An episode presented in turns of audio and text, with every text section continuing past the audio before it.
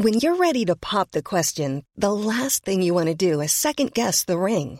At Bluenile.com, you can design a one of a kind ring with the ease and convenience of shopping online. Choose your diamond and setting. When you find the one, you'll get it delivered right to your door. Go to Bluenile.com and use promo code LISTEN to get $50 off your purchase of $500 or more. That's code LISTEN at Bluenile.com for $50 off your purchase.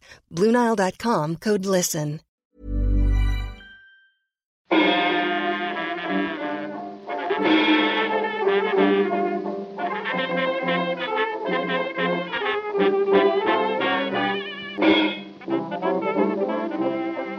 Muy buenas, amigas y amigos. Bienvenidas, bienvenidos una semana más al podcast Reload, programa sobre videojuegos que hacemos desde anightgames.com. Voy a empezar saludando a Víctor, chico nuclear, ¿qué tal? ¿Qué tal? Aquí estamos, aquí estamos. Segunda vez que nos ponemos aquí delante del micrófono este viernes, ¿eh? Parece que estemos todo el día hablando, tío. Intensidad, tú. Tenemos también hoy aquí a redoble de tambores. Albert García, ¿qué tal Albert? Muy bien, muy buenas chicos. Aquí estamos, todo, todo fantástico. Grabando con vosotros de buena mañana. No tan pronto como vosotros, que ya sé que os levantáis ahí para la... Para, ¿cómo? Ahora, ahora, no recuerdo el nombre, qué mal, y mira que lo escucho cada mañana, el... Recarga el activa. Recarga activa, es verdad. Vale. Con el Gears of War. pues eso. Eh, hoy no puede estar Marta, pero también le mandamos desde aquí un saludo, faltaría más. Y no te pienses al ver que vienes como suplente, ¿eh? que siempre me sabe mal esto, pero ya sabes que hace tiempo que queríamos llamarte. De hecho, ya hablamos tú y yo en esa pildorita de Blizzard, que todavía es lo bastante reciente como para poder colar aquí la recomendación. Pero hoy toca hablar de Bethesda, más que otra cosa, ¿no? Sí. De, de primeras al menos, sí. Si no tenéis alguna anécdota graciosa y cotidiana, yo arranco ya con la con la cronología. Voy a empezar por el lunes, ¿eh? De, del asunto este de Bethesda Joins Xbox, como lo dicen ellos. No, pues por mí, dale. Mira que me faltaba, me, me, faltaba a mí ahora aquí una anécdota, ¿eh? pero bueno, va, va, va, vamos con Bethesda. No, no, si, que, si queréis os digo, si queréis os digo que, que he intentado, he intentado eh, esta semana, por tercera vez, eh, jugar a Cyberpunk. Hostia. Y, y no lo no, no, no, consigo. De verdad, no. Bueno, ya hablaremos otro día pero... si se habla de Cyberpunk, pero es que no consigo. No, no, es un juego que lo he intentado tres veces. ¿Pero en qué plataforma? Esta, pues en esta ocasión lo intenté a través de um, GeForce uh, Now. Hombre, pues, por todo esto del RTX activado. El, el, ray tracing activado y tal. Yo no tengo un ordenador muy tocho. Tengo las consolas actuales, pero no tengo ordenador de gaming total. Y quería probar este servicio. Y me, vi, me hice la suscripción esta de los fundadores. Uh -huh. Que por cierto, curioso también que no puedes. No puedes pillarte un solo mes. Tienes que pillarte como seis meses de golpe. No, no, no hay la opción ahora mismo de pillarte un mes. Eh, está agotada. Cosa que una cosa digital agotada siempre me parece como muy curioso. Bueno, supongo bueno, que avisarían, esta... avisarían, del tiempo limitado. Yo la verdad es que solo lo he probado con, con lo gratis, con haciendo en su momento un poquito, muy poquito de cola. Ah, no, pues yo eso lo probé, ahora he probado con el RTX activado y efectivamente pues el servicio también se podría comentar, está bien, funciona bien, tiene poco lag, estoy contento de la conexión, jugando por la noche, que cuando todo el mundo está conectado. Y todo eso bien, la parte de la infraestructura bien, pero el juego es que de verdad, eh, he probado ya, en esta ocasión probé el, el, Nómada y no, no, es que no, de verdad, es que no, no es que me, da, me dan igual los bugs, es que no, no puedo. Habrá, que, habrá que comentar algo más de Cyberpunk, es verdad, yo creo que cuando saquen el parche Next Gen, que será cuando vuelva yo al, al juego de CD Projekt, pero vaya, que yo quería coger un poco de carrerilla si acaso, pero yo estoy listo, ¿eh? me, me, me gusta mucho el tema este de Microsoft y Zenimax. Así que lo dicho, me voy al lunes porque fue al comenzar la semana cuando supimos que eh, días antes la Comisión Europea y también la Comisión de Bolsa y Valores, creo que es, este nombre nunca me lo aprendo del todo, es el SEC de sus siglas en inglés, es un equivalente en los Estados Unidos, no, no ponían pegas a la operación, digamos, no veían ningún problema relacionado con la competencia o un posible monopolio, con lo cual, pa'lante con esos 7.500 millones de dólares para que, eh, hablando rápido, Microsoft comprara Zenimax, que es la empresa que hasta ese momento tenía dentro Bethesda, técnicamente, y aparecían los papeles, aunque luego ese nombre no, no parece que se vaya a convertir en una marca importante, no, no, no lo hemos escuchado, creo, eh, estos días mucho más. Lo que se hace aquí es que Microsoft crea una filial que se llama Vault, como los refugios de Fallout, y Zenimax se fusiona con esta filial, no sé qué implica esto, pero es la fórmula de la adquisición, y al día siguiente, o un par de días después, salió Phil Spencer en el blog de Xbox o en Xbox Wire, que es la publicación oficial de, de la compañía, oficializando el asunto.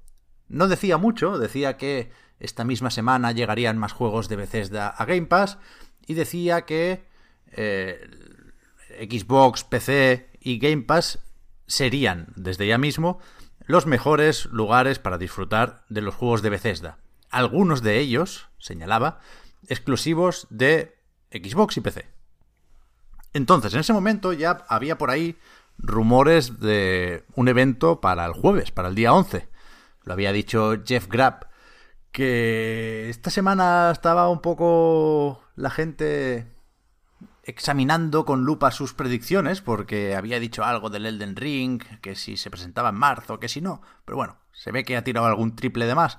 El de Bethesda y Microsoft lo, lo metió, porque aunque no avisaron con mucha antelación, sí que vimos ayer por la tarde una mesa redonda, lo llamaban ellos, con varios jefazos, tanto de Xbox como de Bethesda, para, y aquí os la paso ya, comentar un poco todo.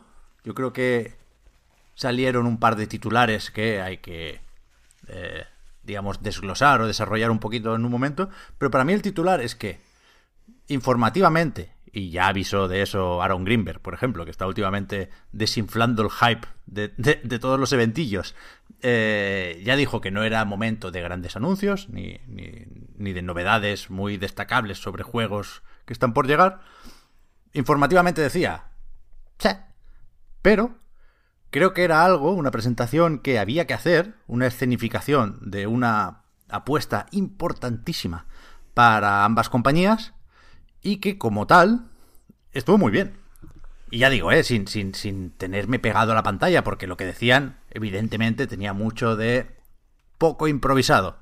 Pero, pero creo que eran muy conscientes de lo que tocaba hacer en ese momento. Y en ese sentido me gustó. Como estrategia de comunicación, lo vi guay. Yo, yo como estrategia de comunicación lo vi bien, pero realmente es que no dijeron nada. Ahora comentaremos ese par de cosas que, que, sí que tú ahora, Pep, decías que a lo mejor de ahí sí que podemos sacar alguna cosilla, ¿no? Sobre todo lo que dijo Phil Spencer. Pero realmente es que era un evento raro porque creo que la persona que llevaba como, como la, la, mesa redonda o la entrevista no era un periodista o no era alguien como ajeno a, a las empresas, sino que era el, el, el, director de Cenimax, ¿no? Se llama Pete Hines, creo. Pete Hines, sí, creo Pete que es Hines. vicepresidente, sí, sí. SVP, Senior Vice President y responsable de, de, marketing, creo, más que otra cosa. Pero sí, sí. Claro, el jefazo el buen hombre lo hacía. No, no, el jefazo de Bethesda, pues, pues bien, ahí dando paso, tal. Pero, ostras, es que realmente eh, era como eso, lo que tú decías, como oficializar esto recordarnos una vez más que Microsoft ha comprado Bethesda, tal, que, que, esto es una cosa que hay que recordar muchas veces, ¿no? Y, pero en el fondo era como, vale, no podemos hacer un State of Play, ni siquiera hacer un State of Play como más cutre o así, pero hemos hacer algo, ¿no? Hicieron esto.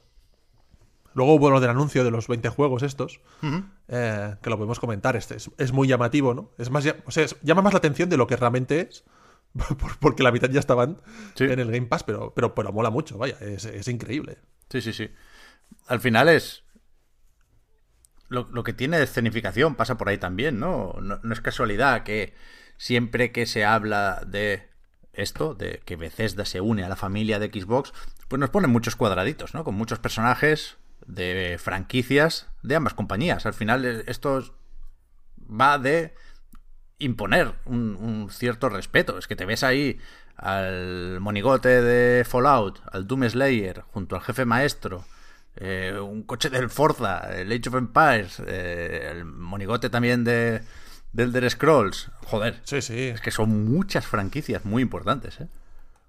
Y al final, sí, y aquí- la imagen del Game Pass refuerza eso también, ¿no? Porque hay carátulas de, de- de- de todas las grandes franquicias, de ID Software, de Bethesda, la desarrolladora, de Tango, de Arkane. Es bestia. Sí, sí, y en la imagen esa faltan, faltan personajes. Aún, aún se podrían poner más, de hecho. Mm. De, de juegos que todavía tienen que definirse, tipo Fable y tal. Y... No, no, la imagen es chula. Sí, sí. ¿Tú cómo lo viste, Víctor? Bien, yo estoy con Albert en el sentido de que lo vi.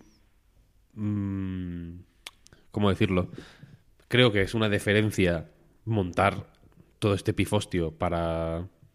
Pues para lo que normalmente es una nota de prensa, nada más, ¿no? Esto es como una nota de prensa formato película. nota de prensa de movie. En el sentido de que todo lo que se explicó aquí en una. ¿Cuánto, duró? Una hora y. Cuarto casi, ¿no? Y sí. Una hora y pico, vaya. Ya digo, Hostia, forma- yo- yo- formato película. Yo duré un cuarto de hora, ¿eh? Ya os lo digo porque viendo cómo iba la cosa. Hombre, no. No, no, no. ¿No viste el Mikami? Hostia, pues no, pasé. No, es que- yo cuando, cuando llegaba un cuarto de hora dije, me voy a dormir, pero en serio, es que. Es que era como, no sé. Eso me lo perdí, ya me, ya me lo explicaréis vosotros. Yo, yo, yo me la vi en plan película, ¿eh? Como dice Víctor. Hostia. Tampoco creo que hiciera falta mucho más, en realidad. El, quiero decir que no hiciera falta, que no hi- hizo falta ver mucho más de 15 minutos porque lo más importante estuvo al principio. Yo creo, yo creo que esto era un poco eh, iceberg, ¿no? En el sentido de que el- en la superficie, en esos primeros 15 minutos estaba lo importante y luego todo lo demás ya era pues para profundizar un poco y por eso me refiero a que es un, joder, pues una muestra de una muestra de respeto para empezar, si lo queréis ver de esa forma así un poco más ritual que no siempre es, es cierta, vaya, pero me refiero, has absorbido a una de las compañías más tochas del mundo, has absorbido a un conglomerado que tiene en su poder a gente mítica como ID Software y también eh, gente mítica pero medio nicho como Arkane, por ejemplo, pues tienes el haces un poco este ritual de montar una película, insisto, para presentarlo, ¿no? Y luego tenía un- esa parte de de eso, de, no- de nota de prensa, simplemente, ¿no? De- Y, y también de, y, de, y también de cocinar o de, o de dejar o, o de hacer explícito la importancia de la absorción, ¿no? Totalmente. Si, si Sí. tú creías que esto era simplemente otra compañía comprando estudios, te equivocas, porque hay una película asociada. Claro. Hemos hecho Hace- una película para Sí. esto. Esto no es Compulsion Games, desde luego. Hace unos días Marta comentaba una cosa, hace unos, unas semanas, quiero decir, de, en el podcast, referente a, a- Creo que estabais hablando de cómo es que muchas compañías, por ejemplo, con a raíz del PlayStation, del State of Play, perdón, eh, hacen presentaciones eh, que podrían traducirse en notas de prensa. Y Marta apuntaba, y espero no, no- no citarla mal, que ella decía que que, le veía todo el sentido del mundo porque hoy en día la comunicación pues pasa más por este tipo de contenidos en vídeo y que las notas de prensa están perdiendo valor, ¿no? Y me parece que un poco era esto. ¿Se podría haber explicado esto en una nota de prensa, en una enésimo eh, actualización en, en el blog este de, de Wired o como se llame de, de Xbox? Sí, se podría haber hecho así, ¿no? En plan, la oficialización final con los juegos que se lanzarán este viernes, con no sé qué, no sé cuántos y con una declaración de Phil diciendo que, oh, habrá algún exclusivo. Pero hoy en día, en este, en este momento, como decía Marta, eh, hacerlo en vídeo es como la forma de hacerlo. Y, y una cosa que comentaba Víctor ahora, que también me ha parecido muy interesante y que enlaza con esto que os comentaba. En el fondo, Víctor hablaba ahora la metáfora como de una mm, montaña de hielo, no sé cómo la, cómo la- cómo lo has dicho, Víctor. La punta del iceberg. iceberg. Ice- Iceberg, montaña de hielo. Em, en el fondo, eh, lo que decía Víctor de, que viendo un cuarto de hora ya era correcto, eh, intentando pues eh, excusarme de que no me lo tragué entero. Gracias, Víctor. En el fondo es, es pirámide invertida. En el fondo es una nota de prensa en vídeo.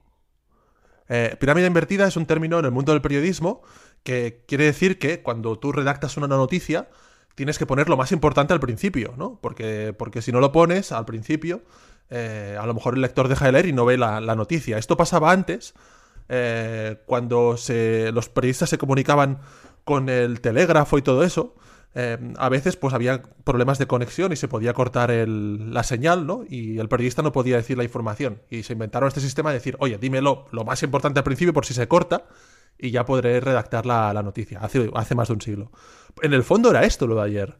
Rápidamente le pasaron la palabra a Phil Spencer y comentó eh, lo que yo pienso que ha sido lo más destacado, ¿no? Que él dijo que algunos juegos sí que podrían ser exclusivos, a pesar de que tienen que respetar, que ya tienen acuerdos con algunas compañías. Nunca se refiere a PlayStation, me encanta como lo dice en plan, venga, Phil, dilo ya, pero si todo el mundo lo sabe.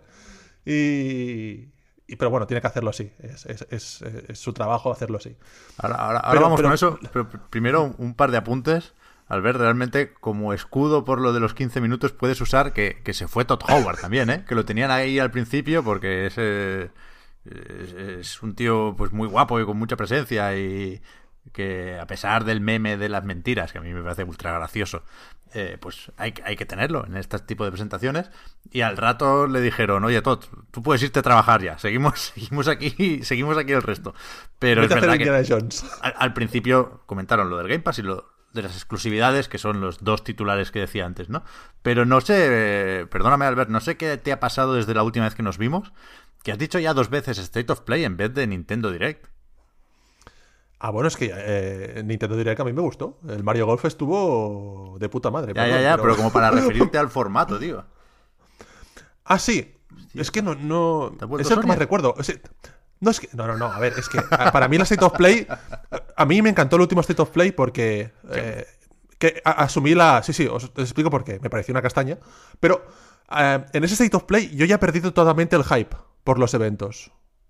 Entonces, eh, yo recuerdo el último State of Play de, de, estar, pero cero, con cero ganas de, de, seguirlo porque sabía que sería, no lo sabía, o sea, era una intuición, sabía que no valdría para nada y tal, a pesar de que los juegos algunos están bien y hay que valorar todos los juegos que, que van apareciendo y hubo el juego de Her Machine y tal que mola.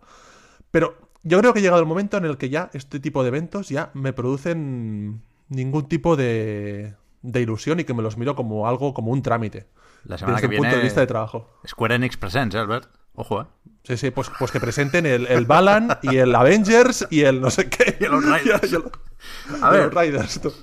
Es cierto lo que decías de la pirámide invertida, fuera bromas, porque Pete Hines le, lanzó la pregunta que todos queríamos escuchar a pesar de que se había medio respondido un par de días antes dijo Phil, ¿qué pasa con lo de la exclusividad? Y Phil Spencer, head of Xbox, asintió con la cabeza, enérgicamente, como diciendo, esta me la sé. Y dio una respuesta un poco larga, que voy a intentar traducir barra leer textualmente y luego la comentamos. Dijo, evidentemente no puedo sentarme aquí y decir que todos los juegos de Bethesda serán exclusivos de Xbox porque sabemos que no es verdad. Hay obligaciones contractuales eh, y, las vamos a cumplir. También tenemos juegos que existen ya en otras plataformas y seguiremos apoyando esos juegos porque hay comunidades de jugadores que nos encantan y que, bueno, quieren seguir disfrutando de esos juegos ahí, ¿no? Y dice, esta es la parte donde hay que poner el asterisco. Incluso en el futuro puede haber o bien obligaciones contractuales o bien historias, legados, dice legacy en inglés, en distintas plataformas. Entonces, yo tengo que ser desconfiado porque es lo que he aprendido después de muchos años escuchando a gente del mundo del videojuego, en general, el, PR, las relaciones públicas en todos lados funciona así, ¿eh? Pero hay que saber leer muy bien entre líneas. Entonces, yo no digo que Starfield vaya a salir en PlayStation porque evidentemente no lo sé, pero sí digo que esta, que esta frase no se puede eliminar de la cita. ¿Sabes? Es, verdad, puede que se refiera solo a, lo de Deathloop y Ghostwire, puede que se refiera más allá de eso únicamente a Indiana Jones, puede que sigamos eh, en, el marco, digamos, del, caso por caso, ¿no? Que es lo que teníamos antes de empezar esta semana. Pero También es verdad que luego viene lo que recalca, lo que iría en, en, en negrita, ¿no? Que es la segunda parte de la respuesta. Si eres un consumidor de Xbox, lo que tienes que saber es que esto va de ofrecerte grandes juegos exclusivos, que se publiquen en las plataformas donde existe Game Pass. Y ese es nuestro objetivo, por eso estamos haciendo esto. Insisto, han pagado 7.500 millones de pavos. Ahí está la raíz de la colaboración que estamos construyendo y la capacidad creativa que vamos a poder llevar al mercado para nuestros consumidores de Xbox cuando hagamos esto va a ser la mejor que ha habido nunca en Xbox. Con lo cual, la palabra exclusividad evidentemente se usa y evidentemente es lo más noticiable de este acuerdo, de esta operación. Yo decía el otro día, si te gusta mucho Doom, pues y tienes una PlayStation 5, pues igual espérate, ¿no? Porque ha salido hace relativamente poco Doom Eternal, hay que ver qué pasa con esta franquicia, no creo que debas tener mucha prisa, pero si eres fan no de un juego de una saga, sino de Bethesda, es decir, si te gusta mucho Fallout, si te gusta mucho Doom, si te gusta mucho Elder Scrolls, si te gusta mucho Dishonored, si te gusta mucho Evil Within, pues te vas a tener que comprar una Xbox o un PC si no lo tienes ya. ¿No? O sea, para esto Mira, es la apuesta te de un Microsoft, ej- evidentemente. Perdona, Pep, te pongo un ejemplo directo, ¿no? Ayer por la noche, eh, un colega de toda la vida que, que le convencí para tener el Game Pass y que está el tío, ha vuelto a los videojuegos, ha vuelto a los videojuegos, ¿eh? Una persona que, que le gustan, pero que no, ha vuelto, está ahí como a tope con el Game Pass, desde el PC, desde Windows. Ah, Nos enviaba una captura de pantalla al grupo eh, informándonos de, de las novedades. O sea, no es que haya vuelto, es que es evangelista directamente de Game Pass ahora. se ha convertido. Y nos dijo, oye, eh, nos creamos unos personajes para el Elder Scrolls Online. Y yo pensé, madre mía, ahora tengo que- ahora voy a entrar, después de estar medio año en el Sea of Thieves, al, El- al Elder Scrolls Online, tú. Ya me estoy viendo ahí eh, con mi elfo ahí dando vueltas. Pero, eh, no, no, era un ejemplo de- de, de, esto, ¿no? De- del impacto que pueden tener incluso en los juegos antiguos, ¿no? El otro día hab- hablaba Víctor de Skyrim, ¿no? Dan ganas de hacer otra partida de Skyrim teniéndolo tan a mano, ¿no? En, en este servicio. Ahora, ahora Pep, comentabas eh, todo este tema de la cita textual de Phil Spencer. Y, y hay otra cosa con la que yo me quedo, que me hizo arquear un poco la ceja cuando la escuché, que es eh, eso textual de plataformas donde existe Game Pass allí yo me vino a la cabeza que alguna vez hace tiempo se comentó eh, la posibilidad de que este servicio llegase a más plataformas fuera de- del ámbito de las consolas Ya, de Microsoft. Yo, yo creo que, que- que lo de Switch hay que olvidarlo ya, porque la mayoría de juegos que están en Game Pass o, o- o Game Pass, que se van a incluir en Game Pass a partir de ahora, pues no sé cómo van a funcionar en Switch. Es la semana del Apex Legends, ¿eh? vamos a recordarlos también. Pero yo creo que se refiere más a, a la, a la nube, que como tal no tiene un, un nombre, ¿no? Antes era xCloud y podíamos poner esa etiqueta de plataforma a xCloud, pero ahora no, ahora hablan de móviles, por ejemplo. Y, y sí, los Ya, pero- móviles son una plataforma, pero xCloud no se va a quedar solo en móviles, eh, está al caer en navegador, en, en teles, con lo cual o, o le ponemos nombre de plataforma al juego en la nube, o tenemos que, cuando hablemos de plataformas, referirnos a navegador, tele, móviles, ¿sabes? No, a ver, la, la nube es la plataforma. Pero ellos no lo ponen así. El iconito, o sea, Sí, en- que en- pu- pueden poner misa, pero quiero decir, la plataforma es la nube. Claro. Que- porque eh, tú, digamos, o sea, el, el- el- el nexo, digamos, o el, común denominador de, de- de la tele, el móvil, el navegador, etcétera, etcétera, es la nube, el streaming, como lo quieras llamar. Sí, sí, a ver, Igual, sí. No lo, igual no lo llaman xCloud ahora, pero, eh, pero es la nube. claro, si nos ponemos filosóficos, la plataforma igual es el servidor, ¿no? El, el hardware que hay en el data center y que cuidado que no se queme. Pero, pero por eso, cuando ponen una lista de juegos que entran en el Game Pass, hay tres iconitos que hacen referencia a las plataformas. El de consola, el de PC y el de móviles ahora mismo. Que, por cierto, Sí, sí. tuve que ampliar la imagen hasta el máximo para entender algo. Ya no están muy que- acertados los iconos, ¿eh? Yo los hubiera No. puesto más sencillotes, pero bueno. Yo, yo hubiese puesto una Gracias. X, un- una W y una, y una M de móvil. Y Hombre, ya está. es que me- Pero hostia, cuesta, cuesta mucho diferenciarlos, ¿eh? Fijaros a nivel de diseño. Yo tuve problemas ayer desde la cama con el móvil en plan, a ver, ¿dónde llega este juego en PC tal? Hay que cambiar los iconitos, estoy de acuerdo. Pero tú, Albert, decías, esto no se podría haber hecho con una nota de prensa. Yo creo que claramente no. No, no, no. Claramente no. Porque.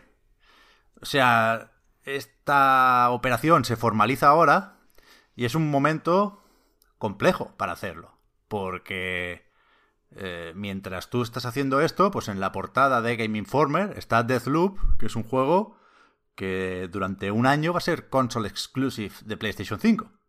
De hecho, eh, no sé exactamente por qué, pero cuando salió el director del juego, porque salieron representantes de todos los estudios de Bethesda a presentarse, digamos, en este evento, cuando salió el amigo Dinga de Arkane Lyon, tenía de fondo como ilustraciones de Deathloop, que claramente estaban preparadas en el plano, digamos, para enseñarse, para, para ser material promocional, porque él no estaba centrado en la imagen, y lo emborronaron.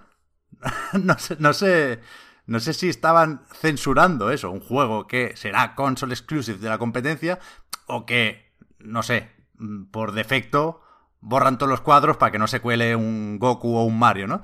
Pero, pero fue paradójico, una, una anécdota total, ¿eh? Pero ¿qué es eso? Que Microsoft tiene que dejar claro que ha comprado Bethesda.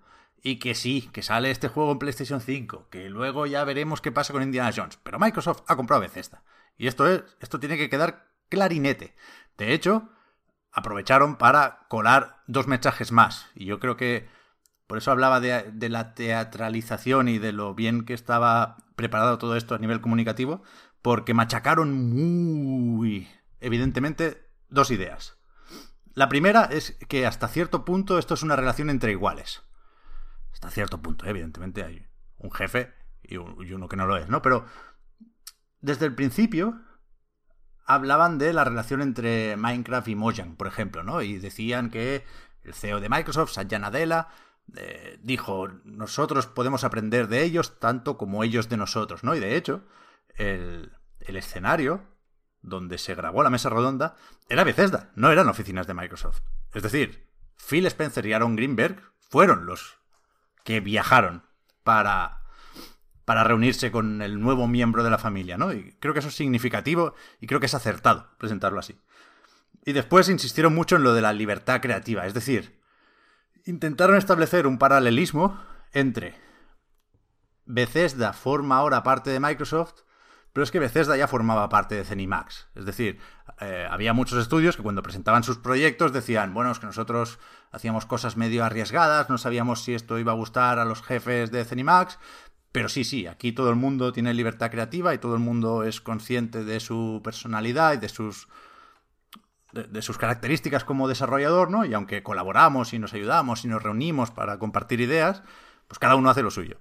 Con lo cual, insisto, relación entre iguales y libertad creativa, ¿no? Que creo que son preocupaciones que ahora no, no están tan en el ambiente o en las discusiones de foros como hace unos años, pero que entiendo que Microsoft quiera, quiera conducir el debate por ahí.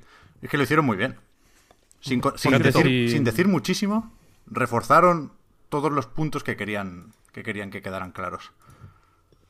Fíjate si joder, si ha cambiado Microsoft que uno este tipo de fusiones que yo creo sinceramente que de darse en el caso de PlayStation habrían sido infinitamente más, menos comentadas o menos peliagudas eh, tienen que ser eh, no solo, no solo comentadas a fondo por gente como nosotros, sino presentadas de esta forma mm, absolutamente mm, ritual y, y, casi teatral, ¿no? Como dices, yo creo que no se podría haber hecho, o sea, que no se podía haber hecho de otra manera, tenía, tenía que ser así.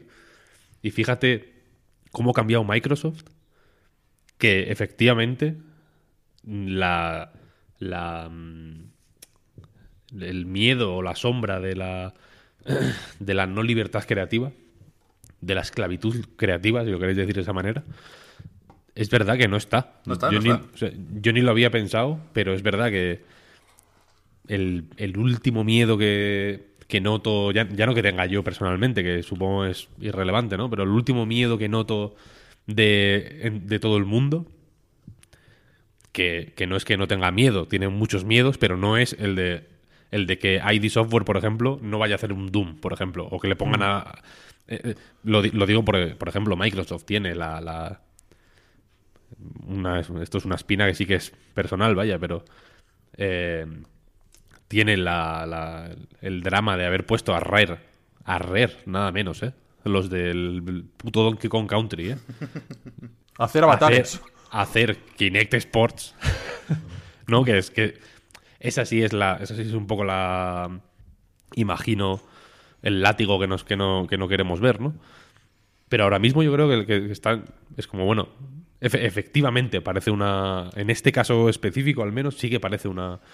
Una cosa entre iguales, ¿no? Como que, que Phil Spencer no puede, no puede decir nada que vaya a alterar el curso creativo de, de las franquicias de Bethesda. Y seguro que hay matices en esto, quiero decir, seguro que, es- que si Microsoft dice misa, Bethesda tiene que decir amén, porque Microsoft ha pagado set- 7.500 millones de dólares precisamente para decir misa y que los demás digan amén claro. pero pero que se que eh, a o sea no deja de sorprenderme el, el rollo porque ayer estaba viendo precisamente la presentación de Xbox One en L3 Hostia. el Esa película sí que es buena. el mítico momento TV TV TV Sports Sports Sports ¿Cómo te torturas, Víctor? Eso no era el E3, ¿eh? Por cierto. Yo soy muy maniático con estas mierdas. Discúlpame, Víctor. Ah, bueno, Fue poco digo- antes. Pero bueno, sí. Bueno, la presentación de Xbox One al final, el- en, en sociedad. Por, un- por una, bueno, por, por documentación pura, ¿eh? tampoco lo vi por, por placer. Y, y joder, y pensé, ¿cuánto ha cambiado la cosa desde que está Phil Spencer al mando, eh? 100%. Sí, sí. 100%. Que por cierto, ayer se le veía un poco cansado, ¿eh? A Phil, a Phil Spencer. ¿Sí? está- no sé, lo vi como. Sí, yo vi lo- lo vi envejecido como- a Phil y rejuvenecido a Matt Booty. Pero bueno, esto O es sea, mierda. se- está muy estresado con tantas cosas. Una- un, un par de cosillas. Eh, en relación a esto que decía Víctor, a ver, es evidente que Microsoft no es Disney, ¿no? En un principio no tiene Microsoft, que yo sepa, un historial de... Tiene un historial que se podría hacer varios programas, pero de limitar los contenidos, mm, no, no me parece que sea una compañía como, como otras que sí que te pueden como capar la creatividad. Como es el caso de Disney, ¿no? Que creo que es notorio de todo el mundo de que si entras en Disney, pues tienes muchas cosas y muchos recursos a tu alcance, pero también ya conocemos todas las polémicas que ha habido con, con las películas y todo lo que tienen allí. Y luego, yo no, o sea, yo no, no, no estaba diciendo que no me pareciese bien el formato de vídeo, sí que lo veo el más apropiado. Lo que quería destacar es que realmente, eh, y es lo que quería decir al principio, fue muy poco natural todo. Eh, fue una nota de prensa realmente, no... ah, Eso es lo que quería decir, ¿no? Que no fue una cosa como, venga, vamos a hablar del, del tema, ¿no? Fue muy protocolario y efectivamente tenía que ser en vídeo, estoy de acuerdo con vosotros, pero, pero que lo, lo podías traducir en eso, en nota de prensa, y eso me llamó mucho la atención. Que por cierto, hablamos, y eh, suelto un off topic, pero luego lo podemos comentar si, si lo consideráis. Hoy hemos vuelto a recordar los 7.500 millones de dólares que Microsoft pagó por, por Bethesda. Pero recuerdo que esta semana el valor bursátil de Roblox, ese juego que juegan todos los niños, la mitad de los niños americanos de menos de 12 años, o no, perdón, de hasta 16 años, eh, fue- es de 41.000 millones de dólares. Hombre, no. Sí, sí, sí, sí, sí, sí. sí. ¿No era Roblox tres- ha salido a bolsa. ¿No era tres mil y pico? No, no, No, no. 38.000, tre- creo, creo que era 38.000. ¿Qué va? 41.000, Sí. 4,1 4,1 billones de dólares. Es el valor que ha alcanzado en bolsa. Y eso, eso sí que es una locura. O sea, que O sea, hablamos de veces. salió, la valoración de las acciones, de hecho, era 45 dólares, creo. Sí, y acabó Y- bastante más. Y 70. salió a bolsa a 70. Sí. Pues, o sea, hablamos para, para contextualizar: Bethesda 7.500 millones. Y la salida ah, de Roblox a. Bueno, la, la publicación de las acciones, ¿no? La salida a bolsa, 41.000 millones. eh, y eh, a veces es, es conveniente hacer estas comparaciones. Esta semana leía en Twitter eh, que alguien, no recuerdo quién, y tampoco voy a recordarlo ahora, decía, es la mayor compra de la historia de los videojuegos. No, no, han, habido compras más importantes que la de Bethesda, a pesar de que sea enorme. ¿eh? La de Epic creo que fue más grande. La compra de, de Epic y la compra de Supercell creo que también fue más... eh, la- cuando Tencent compró Supercell también pagó más, si no recuerdo mal. O sea que que es tocho, pero, pero al final no, no, no es lo, lo más, lo, lo- lo- más, lo más bestia a nivel de transacción. Joder, pues yo lo de Roblox pensaba que era tres y pico o cuatro mil millones porque leí comparaciones con Minecraft que precisamente Microsoft compró en su momento por 2.500 millones, creo recordar. O sea, Pero- el chollo de la, el chollo de la historia, por cierto. Sí, sí. Pero o sea, lo- lo- hoy en día Si, si Minecraft saliese a bolsa, no quiero saber lo, lo que podría costar eso. O sea, la valoración. Le costó muy barato Microsoft hacerse con, con Minecraft. A ver, lo. O sea, yo, lo que me queda a mí, por decir, luego seguir proponiendo lecturas, ¿eh? Pero otra cosa que, que creo que hay que comentar es que en esta misma presentación se apuntó a verano para ver algo más.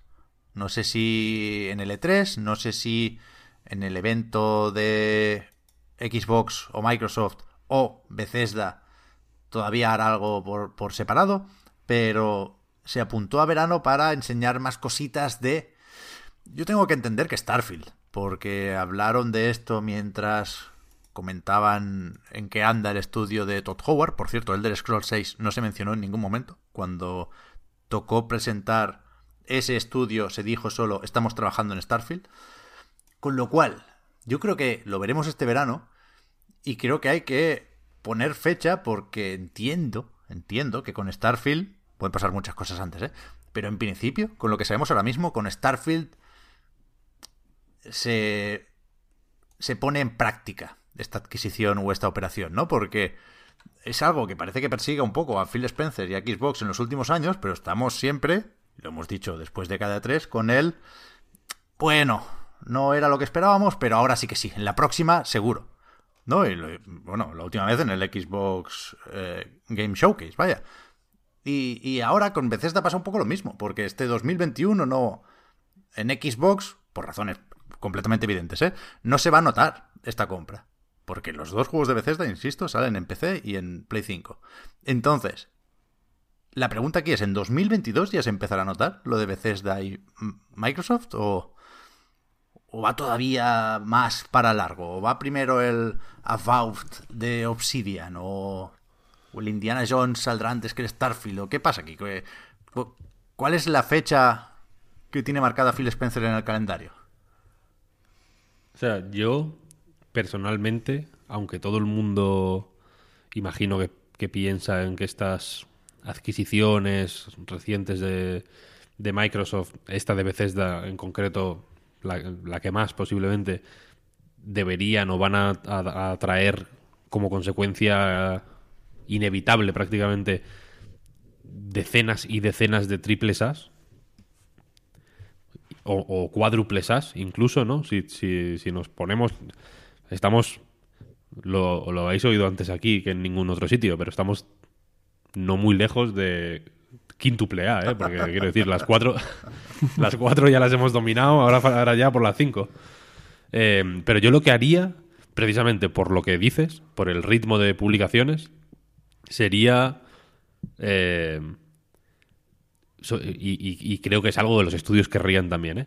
Sería eh, organizar de alguna forma para que para que hubiera entre proyectos AAA o, o superproducciones o lanzamientos grandísimos, si quieres llamarlo de esas maneras, juegos pequeñitos.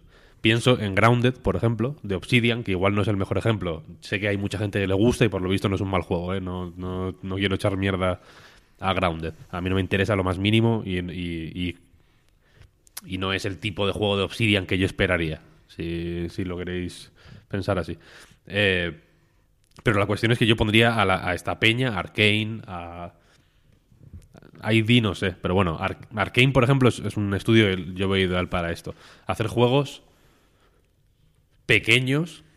Cuando digo juegos pequeños, no me refiero a que se pongan a hacer el Super Hexagon, pero me refiero a que sean juegos más eh, ágiles de hacer, que la producción dure un año y medio o dos como mucho, y que se puedan eh, ir escalonando estos lanzamientos, ¿no? Porque si pones. si, porque veo mucha peña pensando como en que, venga, hostia, triples as, triples as, triples as. si tenemos que esperar super triples as de toda esta gente que ha comprado Microsoft, esperamos a la, X, a la siguiente Xbox, ¿no? Para verlos. Porque, hostia, esos, juegos son un triple A tocho como lo que quizá se espera. es que mira, se pueden poner ejemplos concretos. Un Elder Scrolls que se tardan en hacer 6, 7, 8 años. No son juegos que se hagan en plan, oye, Todd, hazme un, hazme un Skyrim 2, hombre. ¿Para cuándo me lo puedes tener? ¿Para Navidades? ¿No? Son juegos inmensos.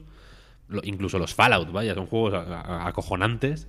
Pero igual de pronto podrías tener a una especie de de, podías encontrar sinergias entre estudios, ¿no? Igual uno te puede hacer una entrega principal y otro te puede hacer un spin-off, que es una fórmula que tradicionalmente a veces ya la funciona bastante bien, ¿no? Pienso en Fallout 3 y New Vegas, por ejemplo, que son dos juegos muy buenos y que apelan un poco a, públicos distintos o a sensibilidades distintas. Pienso, sin salir de Obsidian, de hecho, en cosas como Tyranny, que, son, que es un juego muy querido con mucha razón, porque es la hostia. Jugad a Tyranny si podéis. Igual lo tenéis hasta en la Epic Games Store, porque estuvo gratis hace poco. Eh, y, yo creo que, que por la... O sea, no, lo digo como wishful thinking de, de ojalá ocurra esto, ¿no? Yo creo que Microsoft es muy consciente de que necesita un flujo más o menos constante de, de lanzamientos, no por nada, sino porque tienen un Game Pass.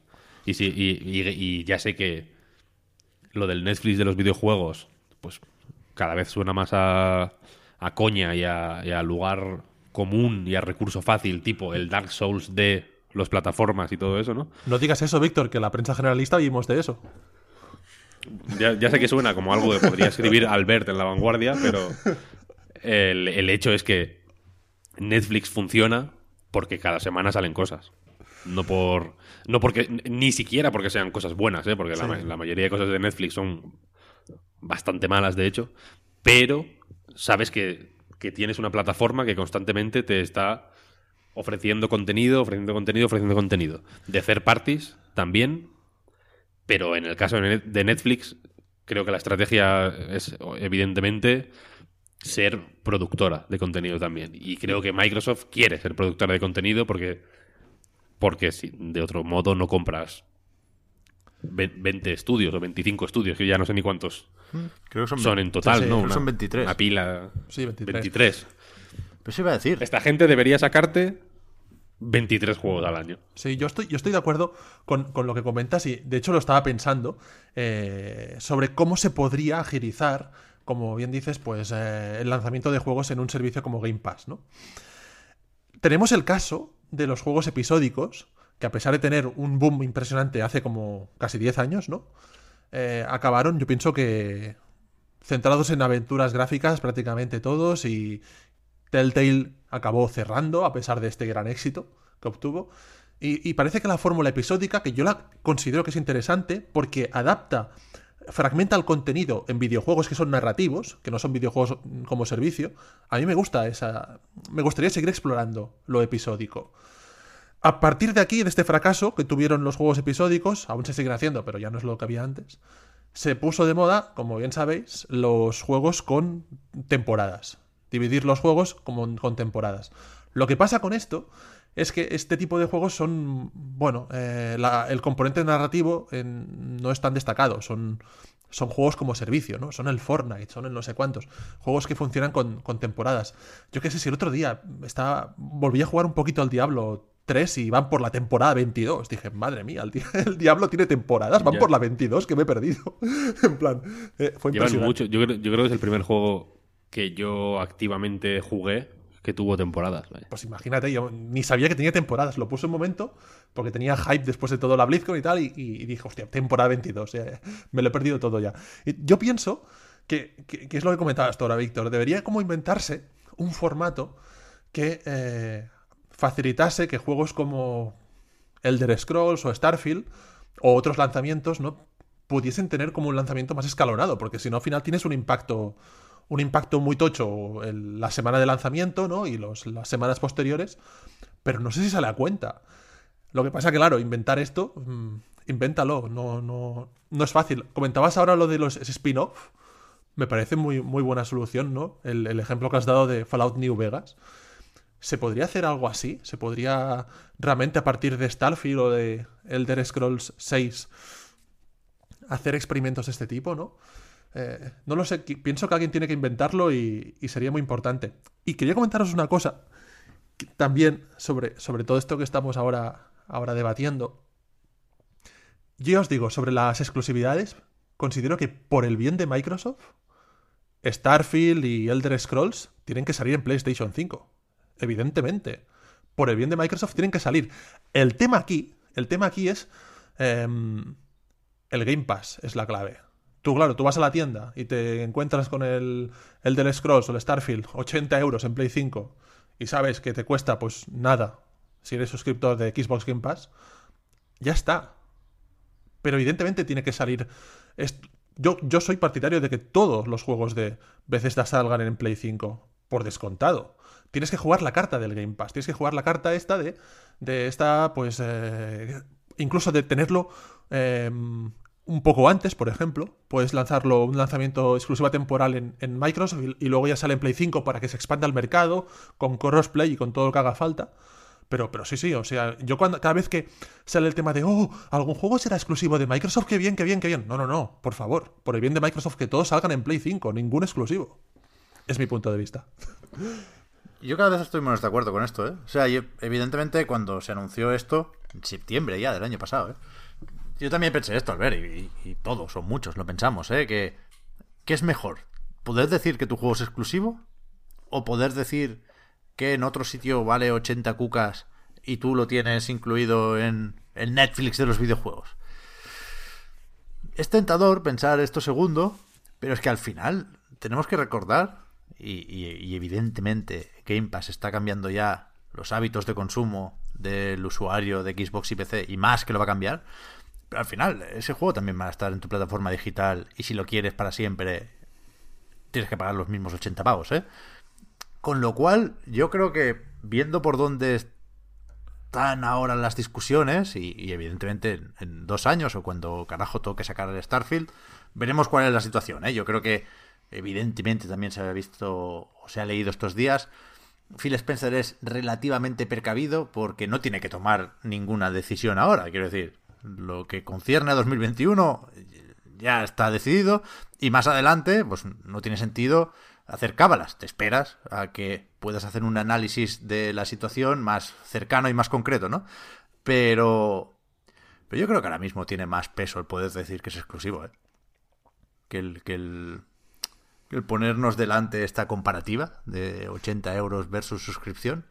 No Pero lo lo, sé, que no quiere sé. Microsoft no es quedar bien, lo que quiere es eh, hacer caja. Evidentemente, evidentemente. Pero no y sé. la caja se, la caja quién la hace hoy en día? Fortnite. ¿Es exclusivo? No es exclusivo. Que, que- el Valheim este, yo qué sé, eh, bueno, este Valheim no sería ejemplo, pero vende como, como rosquillas, ¿no? Pero Sí, sí. los juegos más vendidos hoy en día no son, no son exclusivos. La fórmula de los juegos exclusivos, los quintuples A, sí, vende, o sea, The Last of Us, claro que te vende bien. Pero, eh, cuidado, porque salen muy pocos y te atas a, a unos desarrollos costosísimos que si no salen bien, Sí, sí, está claro. Yo, yo imagino que Fortnite no es exclusivo porque Epic no tiene consola. Si tuviera consola, mm, Pep ya la tendría comprada para jugar al Fortnite. En Steam, en Steam no está Fortnite, desde luego. En Steam no, está, por ejemplo. Quiere decir Pero que la gracia de evidentemente... Es- Ni en iOS. O sea, yo, yo imagino que, que aquí no es, mm, o tal como lo veo yo, vaya, no es esto o aquello. Es distintos, distintas estrategias para productos distintos y provenientes de compañías diferentes y con ambiciones distintas también, que en el caso de Microsoft yo siempre la he visto a medio largo plazo, ¿eh? no a corto, en el sentido de que ahora igual resulta más tentador pensar en, vale, les vamos a pasar por el morro que ellos están pagando 80 euros por el Starfield y, nuestros clientes lo tienen en el Game Pass. Día uno, por ejemplo. Igual, pero llegado el caso yo creo que lo ideal sería que que no tuviera que, que- o sea, que tú no pensaras el Fortnite es eh, multiplataforma o Valheim es multiplataforma o lo que coño sea o no es exclusivo o como lo quieres decir, sino que los nuevos Fortnite nacieran automáticamente en, en Game Pass. ¿Sabes? Que, que esos igual que Gambito de Dama o eh, Historia de un matrimonio, película oscarizada o, o Mank, ¿sabes? Nacen en Netflix. No son películas que existen y Netflix, digamos, tiene un equipo de, de ojeadores que las encuentra, sino que son tratos que desde el día uno Noah Baumbach o David Fincher van a Netflix, se reúnen con Netflix y es como, mira, tengo este proyecto, vamos a hacerlo. Y, y es Netflix, digamos, la fuerza impulsora del proyecto. Y yo imagino Ya, que Microsoft quiere estar en esa, en esa posición, ¿no? Que Pero- cuando haya una Mongas, digamos, en potencia, o, o si, o, o si una compañía mm, quiere producir un juego que puede ser un- el próximo Among Us o puede ser el próximo mm, lo que sea, ¿no? En realidad, sea Microsoft la que facilite, digamos, esa producción. Y, esto pasa, evidentemente, quiero decir, no soy tonto, pasa por eh, aniquilar o, o- o o- bueno, neutralizar en la medida que sea posible a la competencia, evidentemente. Yo creo el, el- aquí el, el reverso tenebroso de, de todo esto es que si, si a Microsoft le sale bien el plan, yo creo que eso pasa irremediablemente por joderle la vida a Sony en el sentido de que Sony está llevando una estrategia totalmente opuesta, casi, ¿no? Muy, muy diferente, como mínimo, muy marcada en la otra dirección. Y si. Y si uno. O sea, yo igual lo estoy viendo yo de una forma muy tremenda, ¿no? Pero si uno triunfa, el otro se va a la mierda. Y puede ser en, en ambas direcciones esto, ¿eh? quiero decir, no, no digo que, que Microsoft lo tenga mejor para, para triunfar, aunque sí que es cierto que la propuesta de Microsoft es suculenta, ¿no? Y que, cuando hablas de Starfield, pues yo como como bueno como jugador omnívoro un poco que tengo todas las consolas y demás me froto las manos porque pienso hostia este Game Pass día 1 cojonudo no y sin embargo estoy sudando sudores fríos porque estoy pensando en el Returnal y estoy pensando, me cago en Dios, los 80 pepinos que me voy a gastar. El primer, mi primer juego de PlayStation 5 que me voy a comprar en físico porque quiero tenerlo en mi estantería y, y- y todas las mañanas rezarle una Ave María, va a ser un juego que me está de verdad provocando úlceras. Porque, porque no sé cómo encajar ese gasto en mi, en mi Sí. apretadísima, eh, en, en mi apreta- apretadísimo presupuesto mensual. No, pues el Returnal me parece un buen ejemplo de lo que decías antes de juego exclusivo, que no hace falta que sea eh, el quintuple A. Que cueste 80 euros ya es otra cosa. Eh, no sabía que costaba tanto, pero hostia. eh, vaya tela. Pero creo que es el, tamaño de juego, o al menos lo aparenta, de lo, de lo que estaría bien como juego exclusivo. Imaginaros que las experiencias exclusivas, porque compararlo con Netflix, es que el consumo es muy diferente. Hoy en día, los grandes éxitos del videojuego, el consumo se basa eh, en, en tenerte enganchado, en retenerte como jugador, ¿no? La retención es el concepto que más interesa hoy en día a las compañías. Más que, o sea, interesa mucho más la retención que que te gastes 80 euros de golpe. Lo que quieren las compañías, las, las grandes productoras de videojuegos, es tenerte delante de la consola. Conseguir tu atención. Eso es lo, principal. Cuantos más eh, usuarios consigan estar atentos a mi juego, más posibilidades tengo de incrementar el porcentaje de aquellos que van a pagar una pequeña cantidad o una gran cantidad por, por hacerlo. Por eso yo veo que compararlo con Netflix es complicado, porque el tipo de consumo es, es totalmente diferente. Es, es un. eh, Netflix eh, pagas una suscripción y ves unas películas o unos documentales o una serie. Esto es una retención diferente. Te, aunque solo veas una cosa, quieren que estés mucho tiempo con esa cosa. Lo que ahora estaba pensando, a raíz de lo que decías, y en relación al Returnal, ostras, molaría mucho que en el caso de. Antes decía yo, hostia, a Microsoft ya le vale eh, por su bien que, que todo sea multiplataforma. Pero, ¿y si lo que fuese exclusivo de Microsoft fuesen precisamente lo que comentabas tú ahora, Víctor? Pequeños spin-off, producciones no tan tochas, pero sí que fuesen más narrativas, que no fuesen juegos como servicio que no pueden ser exclusivos, pero no tiene sentido un juego como servicio exclusivo, eh, es limitar los jugadores. No, no sé cómo lo veis, pero juegos más pequeños, tipo Returnal, esos fuesen los exclusivos, ¿no? Es- esas, buscar la calidad allí, eh, no, no- no dejar que los juegos narrativos muriesen eh, y ofrecer ese tipo de experiencias más, más pequeñas, pero más narrativas y, y esas sí que esas que fueran exclusivas. Ya. Todd Howard, por ejemplo, no recuerdo dónde. Yo me suena que la última vez que lo escuché esto fue por Alex Pascual, en el- creo que lo comentaba en el Nexo, que decía que los, que los juegos de mundo abierto no tenían que ser más grandes, sino más eh, reactivos, era la palabra, creo.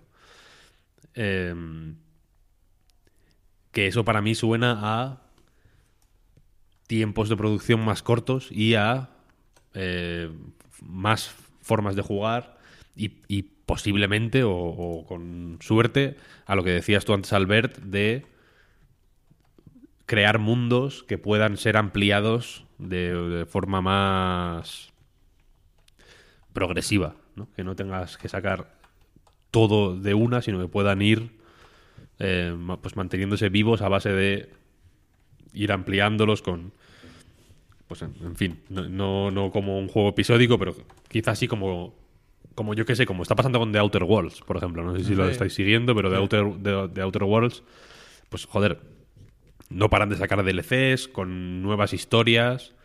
Eh, A mí me parece una forma fantástica de, llevar un- un- una producción de estas, ¿no? Aparte es un juego más pequeño o más humilde que, que otros de su estilo, ¿no? Y yo creo que está guay, vaya. Y sí que creo que, que se debería... lo- o sea, lo digo no por desviar la atención de lo de los juegos narrativos, ¿eh? sino porque creo que, que no todos los juegos pueden ser narrativos y los juegos narrativos en el fondo no sé hasta qué punto ahora mismo importan tanto. Pero sí que creo que hay una eh, preocupación o un interés por, por, conseguir que todos los, los géneros, no solo igual lo que más asociamos a narrativo, en plan un- una aventura tipo Life is, Life is Strange o un Walking Simulator o cosas así, sino eso, RPGs, juegos de más de acción, etcétera, puedan eh, narrarse, de hecho, de otra manera, ¿no? Que no sea simplemente te sientas, mm, vas jugando, vas farmeando, ta, ta, ta, sino que igual sí que. O sea, yo creo que veremos experimentación en esa, en esa dirección. Y, a mí personalmente sí me gustaría. eh, ya sé que está un poco de modé y que, y que ya no se hacen mucho, pero eh, mini regreso del- de un cierto formato episódico que en su momento fue un, pues un peñazo, evidentemente, porque. Pues joder, porque había que pagarlos, básicamente, ¿no? Pero a- ahora, dicho así en, pla- en plata, ¿no? Ahora que no hay que pagarlos, entre comillas, que vienen en la suscripción, joder, pues igual eh, pu- pueden resurgir por ahí. Igual es una forma también de ampliar público y de hacerse más, más, más cruciales, ¿no? A ver, si, si vuelves a hablar con Phil Spencer, a ver, pregunta, pregúntaselo. Porque, o sea, esto de tener el juego en varios escaparates para poner en valor lo que ofrece Game Pass, está pasando ya, ¿eh? Quiero decir, esta semana ha salido Forza Horizon 4 en Steam. 70 cucas. Ojo, que es bastante para un juego de PC, ¿eh? Entonces, aquí, ¿qué, qué, qué se busca? Ganar dinero adicional llevando este juego a otro público que está en el PC pero no quiere Game Pass o que Game Pass salga ganando en la comparativa o las dos cosas. Pues, pues ahí, estamos. Yo de todo esto me quedo con una cosa que ya he dicho alguna vez y ahora la repito con más creyéndomelo más, que es que Microsoft puede hacer lo que quiera. Es decir, tiene recursos para adaptar su estrategia sobre la marcha de una forma exagerada y única. Porque yo también pensaba, evidentemente, como, decíais, ¿eh? que bueno, el Game Pass eh, tiene que recibir juegos con cierta frecuencia, con lo cual vamos a reducir la escala de esos juegos, ¿no? Y parecía que, por ejemplo, Bleeding Edge podía ir por ahí, ¿no? Está Ninja Theory con la secuela de Hellblade en el horizonte, pero mientras tanto ya, ya ha colado el Bleeding Edge y seguramente va a colar antes, como es? ¿El Mar? ¿Este de miedo? Nos entendemos, el de la habitación súper fotorrealista. Sí, sí, sí, sí. Eh, Sí, sí. Pero es que no lo sé. Es que no lo sé. Porque Obsidian venía de que le funcionara muy bien Outer Worlds, precisamente. Y efectivamente, ahí está el Grounded como experimento pequeñito. Pero lo siguiente, lo que han decidido una vez se han reunido seguramente con Phil Spencer, es hacer el About, que yo creo que todos nos lo imaginamos muy tocho, ¿no? Y, y Bethesda, pues si, si se lía hacer un RPG de mundo abierto y tiene que estar su tiempo, pues tiene para cubrirse Obsidian, In Exile y lo que venga. Es que si son 23 estudios, Sí, sí. puedes sacar un juego cada dos años por estudio y tener un juego al mes en el Game Pass. Es que qué prisa hay. ¿Por qué hacer los pequeños? ¿Por qué no hacer lo que todo el mundo espera de Bethesda Game Studios? Es que pueden hacer lo que quieran. Pueden, o sea, incluso pegar volantazos sobre la marcha. Es decir, eh, la clave es el Game Pass. Todo gira alrededor del Game Pass. No descubrimos nada. Eh, a lo mejor, con los datos que tienen, ven que Xbox tiene que liderar la adopción de Game Pass, ¿no? Y a lo mejor no. A lo mejor ven que, mira, están las fábricas que nos salen menos consolas de las que necesitamos para cubrir el stock. Pero oye, es que hemos sacado una aplicación para Android TV y ya hemos ganado 20 millones de usuarios. Pues a lo mejor en función de eso se decide si el juego sale o no en Play 5. Quiero decir, está todo conectado. Pero ¿Eh? es que uh, lo, yo veo difícil lo que pides Pep de lo de los dos años. Sobre el papel parece un plan perfecto, parecía todo genial, pero lo veo difícil. En dos años ¿Por qué lo veo no se hace un Sí. Skyrim. Lo sé, ¿eh? O sea, No se hace un Skyrim, no se puede hacer. El otro día, eh, cuando estábamos haciendo la píldora de. la pildorita o de Blizzard, comentamos eh, que esta compañía tiene 4.000 trabajadores, ¿no? O sea, Yes. aproximadamente Blizzard tiene 4.000 trabajadores. Y no nos encajaba decir, hostia, tiene 4.000 trabajadores y, y parece que no están siguiendo un ritmo de lanzamientos como a la altura de tanta gente, ¿no? Pocos días después apareció este vídeo de Chris Bratt, eh, este chico que tiene un canal de YouTube que hace como unos reportajes muy interesantes. En este vídeo se hablaba pues de la externalización que hacen eh, muchos estudios de desarrollo AAA que externalizan partes del desarrollo en estudios del sudeste asiático. Em, desconocidos y que la gente se piensa, por ejemplo, la gente se piensa que, que el Warcraft 3 Reforged lo hicieron unos eh, desarrolladores norteamericanos en Blizzard, en Irvine, California. Pero gran parte del grueso de trabajo de ese juego lo hicieron pues un estudio desconocido que si te quedas a ver los créditos aparecen allí, pero que en muy malas condiciones, con sueldos más bajos, en, yo qué sé, en, en Singapur o, en algún otro país de, de la zona. Lo que quiero decir con esto es que eh, nos sorprendía que Blizzard con 4.000 personas mm, desarrollando juegos allí dentro del equipo, que nos sorprendió, sacasen tan pocos juegos y, y- y con un ritmo tan lento. Y lo que yo pienso es que no nos hacemos a la idea de lo que hoy en día es hacer juegos y sobre todo mantenerlos. Está claro. Mantenerlos. Para mí la clave está ahí, en la segunda parte, en mantenerlos. Y creo que ahí se destinan muchos más recursos de los que nos podemos llegar a imaginar en hacer el mantenimiento de, de estos juegos y de ahí que, que sea tan lento. Es que, vamos a ver, es que el, es, el ¿cómo se llama? El, Star, el Starfield y el Elder Scrolls 6, ¿cuánto hace que se anunciaron? Es que yo creo que hace como 5 años que se anunciaron ya. Ah, pero no, no tanto, que sería de 3 2018. Creo que fue el 18. 2018 más que 17, ¿eh? Esto se busca rápido, pero. Ostras, es que no hemos visto nada, se anunció en aquel momento. No lo sé, es que lo, lo, lo de. El plan perfecto de, de cada dos 2018, años. 2018. Bueno, ya podrían haber enseñado algo también. Sí, sí, desde también os luego, lo desde digo. desde luego, no te digo yo que no. Como si no hubiese pasado tiempo. Sí, sí, En fin. son tres años ya. Que, que es difícil hacer juegos, ya lo sabemos todos.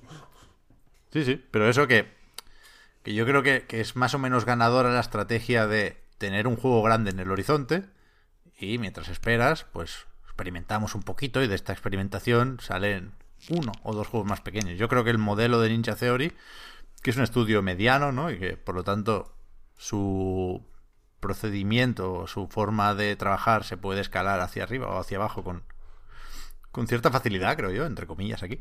Pero yo creo que eso es lo que vamos a ver. Mm. El, vamos a ver. el Tell Me Why, el, el que sacaron no Ninja Theory, en este caso fue Don't Not, em, sí que recopilaba o recuperaba el formato este episódico.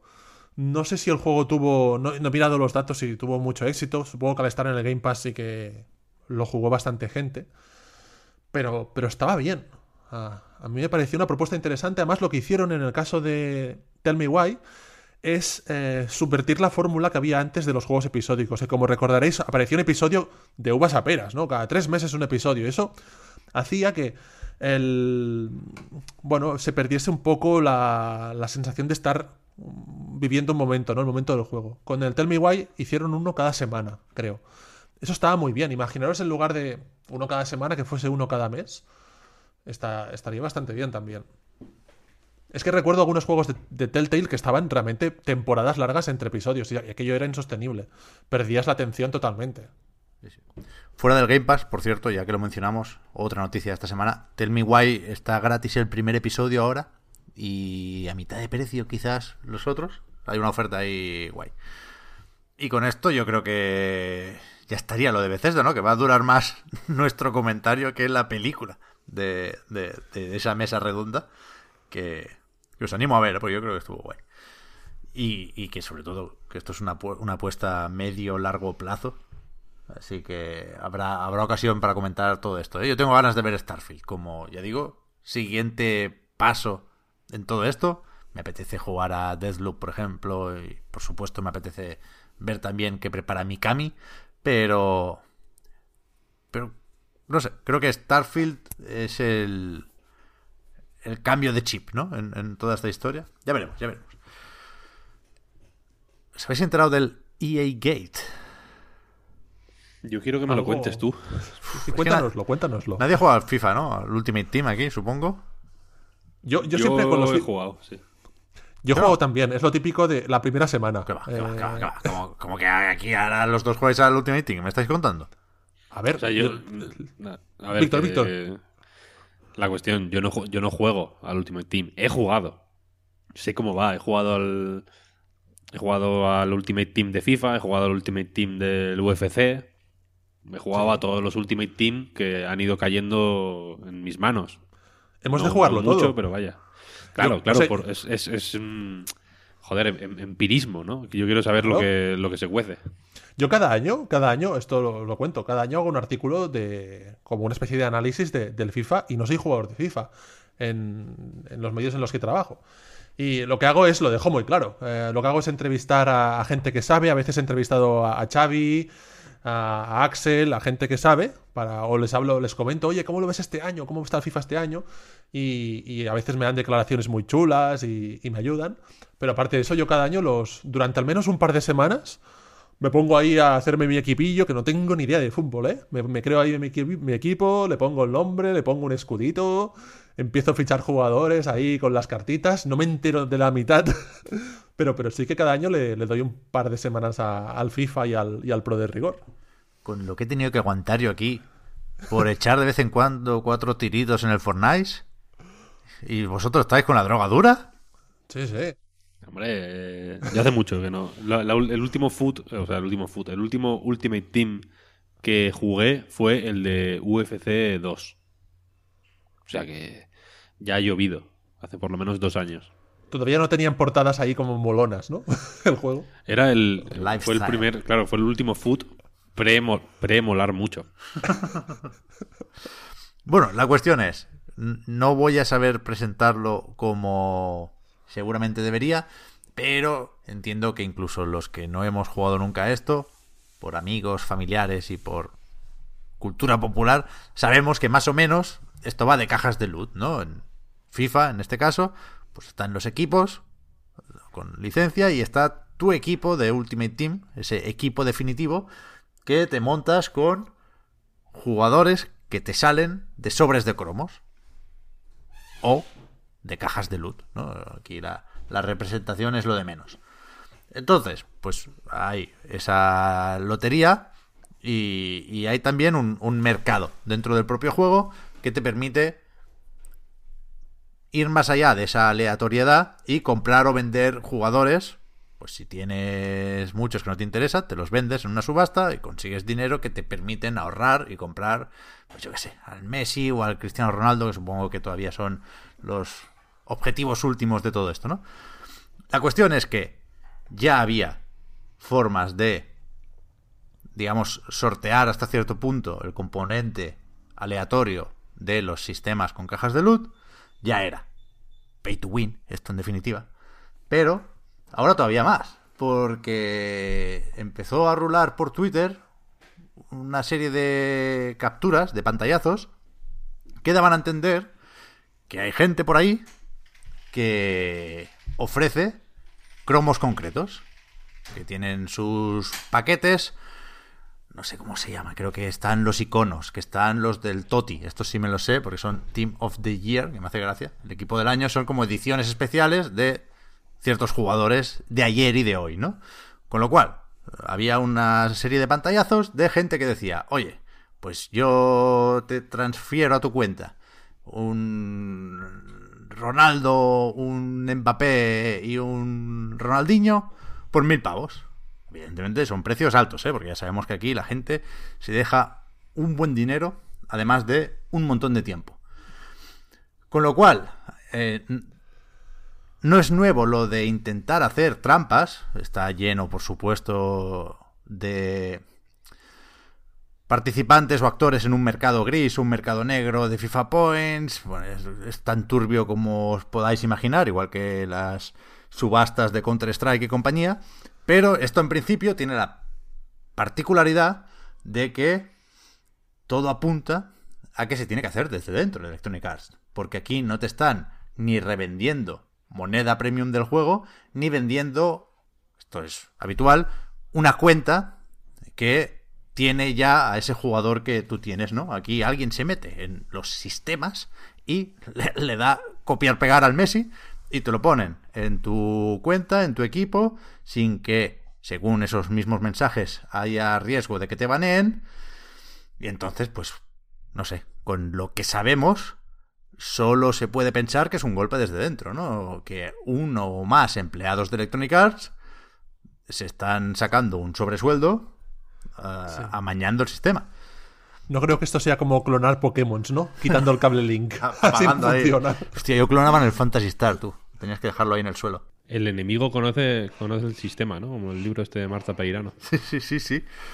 Entonces, eh, desde Electronic Arts, yo creo que lo único que han dicho fue el comunicado que publicaron ayer en Twitter, en la cuenta de eSports, que decían que están investigando el asunto, que son están al tanto de lo que se comenta en la comunidad de FIFA, faltaría más, y que en caso de encontrar algún comportamiento sospechoso, que actuarían rápidamente, ¿no? Y que sentían que la gente desconfiara de el equilibrio de la competición, cosa que insisto, me sorprende mucho que alguien crea que se adultera solo con esto, pero, pero ya está, es un buen jaleo, desde luego, es un buen jaleo, porque de confirmarse, insisto, no, no sé, no, creo que hubiera llegado a donde está el EA Gate si se lo hubiera inventado el, colega este en Twitter, eh, pues, pues yo creo que fallan claramente unos mecanismos de seguridad que Electronic Arts necesita para que la gente hasta cierto punto confíe en esto o, esté dispuesta a invertir tiempo y dinero y que puede tener implicaciones más allá del propio FIFA, ¿no? Yo creo que nos obliga a plantear otra vez hasta qué punto puede llegar a ser justa una modalidad competitiva y free to play. O sea, a la que te vas, a la que te apartas un poquitín de las skins, por supuesto en LOL no hay sombra de sospecha. Pero a que te apartas un poco de eso, ya hay jaleo. Sí, sí, no, no, no, no, hay jaleo, claro que lo hay. Ah, hay dos temas para mí en, todo este tema. Por, un lado está el más reciente y actual, que es la, venta de estos cromos, que esto, bueno, es... Eh, poco podemos añadir, ¿no? O sea, es súper chungo y, no podemos investigar ahora mismo nosotros qué está pasando. Eh, en cualquier caso, es trabajo de Electronic Arts verificar que esto pase porque le resta toda la credibilidad al segundo tema, que es, ¿tiene credibilidad eh, una competición de un juego en el que puedes eh, llevar a cabo ese tipo de prácticas? Os, cuento una anécdota que, que, a mí le he recordado, eh, había olvidado esto completamente, pero, pero ahora lo he recordado. Yo hace unos años mm, cubrí un evento que era todo un fin de semana en Valencia, que era de FIFA. Y era de un torneo, era un torneo, era no oficial, Y, me enviaron allí para dar una charla sobre la evolución de los juegos de fútbol, para que luego los jugadores, eh, después con unas cervezas, pudiesen ahí aprender un poco eh, la evolución esta. Bueno, yo creo que era más las cervezas que aprender algo, era para que descansasen y tal. Y, bueno, como había amistad con la gente que lo organizaba, pues fui. Y, y por ahí también estaba Ramón, Ramón Nafia también estaba por ahí, eh, me lo encontré, vino a la charla también. Y bueno, me pasé un fin de semana viendo partidos de FIFA. Y lo que me pareció muy... Partidos ahí en red, no eran online, era una red eh, que se montó allí en, en un hotel. Y todo, eh, todo un sábado y todo un domingo viendo partidos. Pero ¿qué pasó? Todos los partidos eran el mismo partido. Era como una cosa de locos. Todo el rato todos competían con el Manchester United, creo que era. Y el otro equipo creo que era el Madrid. Y yo les pregunté, oye, eh, esto es un poco soso, ¿no? Todos estáis haciendo el mismo partido todo el rato. Todo el rato estáis haciendo lo mismo. Y no, no, no, ellos tal. Y yo, escuchando las conversaciones que tenían estos jugadores, que muchos de ellos son profesionales y, y, bueno, representan equipos reales hoy en día. Eh, de hecho, a raíz de ese, de ese evento, pues los seguía muchos de ellos en Twitter y tal, y, y me parecía una cosa muy interesante porque está muy alejado de mi interés, ¿no? Ellos no hablaban de videojuegos, solo hablaban del FIFA. Lo que sí oí, eh, que comentaban entre ellos, es este tema que habían rencillas sobre equipos, que pagaban más, que si yo me gasto mil euros al mes, que si tal. Y claro, eh, mm, esto hasta qué punto no le resta gran parte de mérito, que tiene mucho mérito, evidentemente. No digo que no tenga mérito que darte 30 partidos en un fin de semana y todo eso. Pero, ostras, eh, es poco ético, ¿no? Desde un punto de vista de, de algo que quiere considerarse como un eSport, un deporte, que pagando pueda ser mejor. Y ellos lo decían abiertamente y tenían como, como el tema este de, hostia, es que yo no me gasto tanto, tal, yo no... Hace poco sal- salió también la noticia de un jugador, creo que era en, en, en un país de- del norte de Europa, ahora no, no recuerdo exactamente cuál, que se negó a utilizar eh, Sí, es verdad. a, co- a- a comprar, ¿no? Y, y, oh, qué mérito, no, no, él no va a comprar nada, tal. Esa es mi experiencia, me quedé flipando en ese evento de, de que se asumiese tanto de que muchos jugadores eh, estaban en posiciones elevadas dentro de los rankings porque tenían un buen presupuesto. Sí, sí. Yo siempre digo lo mismo aquí. Me, sorprende mucho que no se cuestione más el Ultimate Team. Que soy consciente de que cada X tiempo aparecen artículos o vídeos criticando pues esa exigencia brutal de los 30 partidos en un fin de semana, eh, la monetización, evidentemente, pero, pero nunca ha explotado como explotó lo del Battlefront 2, siendo un sistema yo creo que comparable, si no más grave.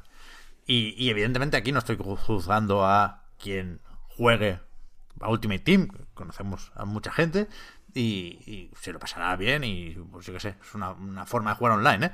Pero sí que yo creo que es lo que decías, Albert, mínimo hay que restarle credibilidad a, a la competición, porque si no, no- nos estamos engañando completamente. Y por supuesto, en los deportes, tú decías, Albert, eh, justamente en, en los deportes sabemos perfectamente que quien tiene más dinero y quien más gasta tiene más posibilidades de ganar. O sea, Sí. aquí me sale un poco la familia perica, ¿no? Pero, pero que, ¿qué es esto? Que, que- que- que yo creo que no se puede tomar en serio el Ultimate Team. Lo siento, no se puede tomar en serio. Como competición, Yo- ¿eh? como, como modelo de negocio, te diré. Yo tengo aquí un problema. Que es. eh, como Albert, yo también tuve una experiencia FIFA el año pasado, de hecho. No, no sé si la he comentado ya aquí. Pero estuve en un, estuve en un torneo de FIFA. Oficial de Electronic Arts y demás. Compitiendo. No, no, no, no, no, no, no. No juego tanto. Estuve. Estuve de rebote, de hecho. Fui, fui para otra cosa con, con, con Xavi Robles, con Dux, con su equipo, ¿no? Y eh, estuve con, con ellos, ¿no? Y yo hasta ese momento no había, mm, tampoco había reflexionado mucho sobre el Ultimate Team, ¿no? Ni sobre las competiciones de FIFA ni nada. Pero en ese momento vi efectivamente lo que dice Albert, que no, que es el, el Smash Bros. Es ver partidos súper parecidos, en este caso eran los equipos de. Son, eh, era el Ultimate Team, entonces eran equipos. No eran. No, no jugaban todos con un mismo equipo, sino que cada equipo estaba formado por pues un Dream Team de, de jugadores de ayer y hoy, además, ¿no? Porque en el Ultimate Team de pronto hay un eh, Ronaldo de como edición limitada de no sé qué temporada que es mejor que el normal, ¿no? Y demás, ¿no? Entonces, todos tenían, eso sí que era la cuestión, los mismos jugadores. Claro, porque los, las cartas del Ultimate Team hay una serie de, de cartas que son claramente mejores que las demás, simplemente. Entonces, el objetivo el objetivo no es entrenar para jugar mejor, ¿no? Para, y para poder plantar cara a todo el mundo en estas competiciones, sino tener esas cartas. Y, luego, y a partir de ahí, pues ya, eh, eh, evidentemente hay que ser hay que ser eh, mejor que los demás, ¿no? Pero el primer proceso, digamos, de criba está ahí, ¿no? En quién tiene y quién no las cartas buenas. No hay ninguna historia, ni creo que, ni creo que el juego esté preparado a nivel de, de diseño mismo, vaya, para que exista esta historia de un chaval pobre que sin meterle un euro al Ultimate Team y con un equipo de jugadores de, de 75 a 83, de, de- cada, cada carta tiene una, una puntuación, ¿no? Eh, gana el mundial, ¿no? Esto no puede ser, es, es informáticamente imposible. Eh, Pero Entonces- deportivamente, deportivamente no es imposible. Ese es el, el Al- problema. Algún caso habrá, de hecho, ¿eh? Pero, pero yo Eh, sí no, creo es, que- es, eh, literalmente imposible. Es literalmente imposible porque. eh, porque sí. Quiero decir, No, porque la, lo- lo peña, que- la peña que juega, la peña que está ju- jugando a ese nivel es muy buena. A, a ese nivel llega gente que Sí, jugando sí. a través del FIFA, pues queda mm, en, la- en los clasificatorios que se juegan desde tu puta casa, vaya, con el FIFA normal. Sí, sí. Tienes que quedar en X posiciones que tienes que jugar muy bien, ¿no? Entonces, Sí, sí, sí. Es que hay dos Es fases. Comprar. por- hay que- hay- o sea, hay dos fases, hay que diferenciarlo. Es la parte esta inicial que decías ahora, pero también tienes que ser jugador. A mí se me dan un equipo de estos, no hago nada igualmente. Está claro, pero Obvio, sí, sí- obvio. Sí, que es verdad Pero- que dentro de los jugadores profesionales, que son unos maquinotes, ¿eh? y que, que- que sabemos de primera mano, como decías, Víctor, que entrenan y que se lo toman muy, muy en serio. Pero ellos ni se plantean empezar una temporada a ver si, como el colega este danés o donde sea, eh, puedo competir al máximo nivel con lo que gane jugando, ¿no? No, no, ellos desde el primer momento gastan una cantidad importantísima de dinero que, que al final es, es el presupuesto, digamos, de su equipo, ¿no? De, de- de- de- del equipo de eSport, quiero decir. Y no, no se plantean no gastar esa cantidad absurda de dinero. Absurda, entre comillas, evidentemente. Luego ellos, si todo va bien, ganarán más. Pero ahí está lo perverso, evidentemente, que aquí se mezclan jugadores profesionales con aspirantes a pro gamer. Hmm. Que son a mí, claro, donde está el peligro, el chaval que está en casa y dice, bueno, es que a lo mejor si le cojo la visa a, a mi madre y meto aquí 500 pavos, gano no sé qué torneo y me dan 2.000. Pero A lo mejor no, eh. Pep, no lo- o sea, va- va- por, por- para que no se nos acuse de nada, vamos a pensarlo de la forma más eh, fría y cruda y vamos a evitar, vamos a ignorar los casos de el niño que le roba la visa a la madre. A mí me parece más preocupante el- ese niño que le den por el culo y a su madre que se busque la vida y que esconda la visa mejor y que vaya al banco que le devuelvan el dinero. Porque es una, quiero decir que es una historia doméstica fácil, eh, fácil de empatizar, Sensacionalista. sensacionalista. pero que, no, pero que no es representativa. A mí me, me- me preocupa más la peña normal, como yo, ¿sabes? Que no tengo que robarle la visa a nadie, que tengo un presupuesto, tengo un sueldo, no tengo un trabajo, etcétera, etcétera, tengo un presupuesto mensual X, eh, y que por el rollo aspiracional y por tener esa puerta de entrada a, a las ligas grandes, digamos, en la consola, en algún momento gratis, seguramente, con el... No sé si ahora ya está en el Game Pass, vaya, pero, pero que p- probablemente en algún momento sea gra- gratis entrar en ese entorno aspiracional, pueda considerar que invertir 200 euros en el Ultimate Team, por ejemplo, al mes, es, una, es, es eso, una inversión, ¿sabes? Y no un despilfarro. Porque, eh, porque el hecho, y, y esta es la parte jodida, ¿no? Y esto es, esto es lo que conceptualmente me parece fuerte.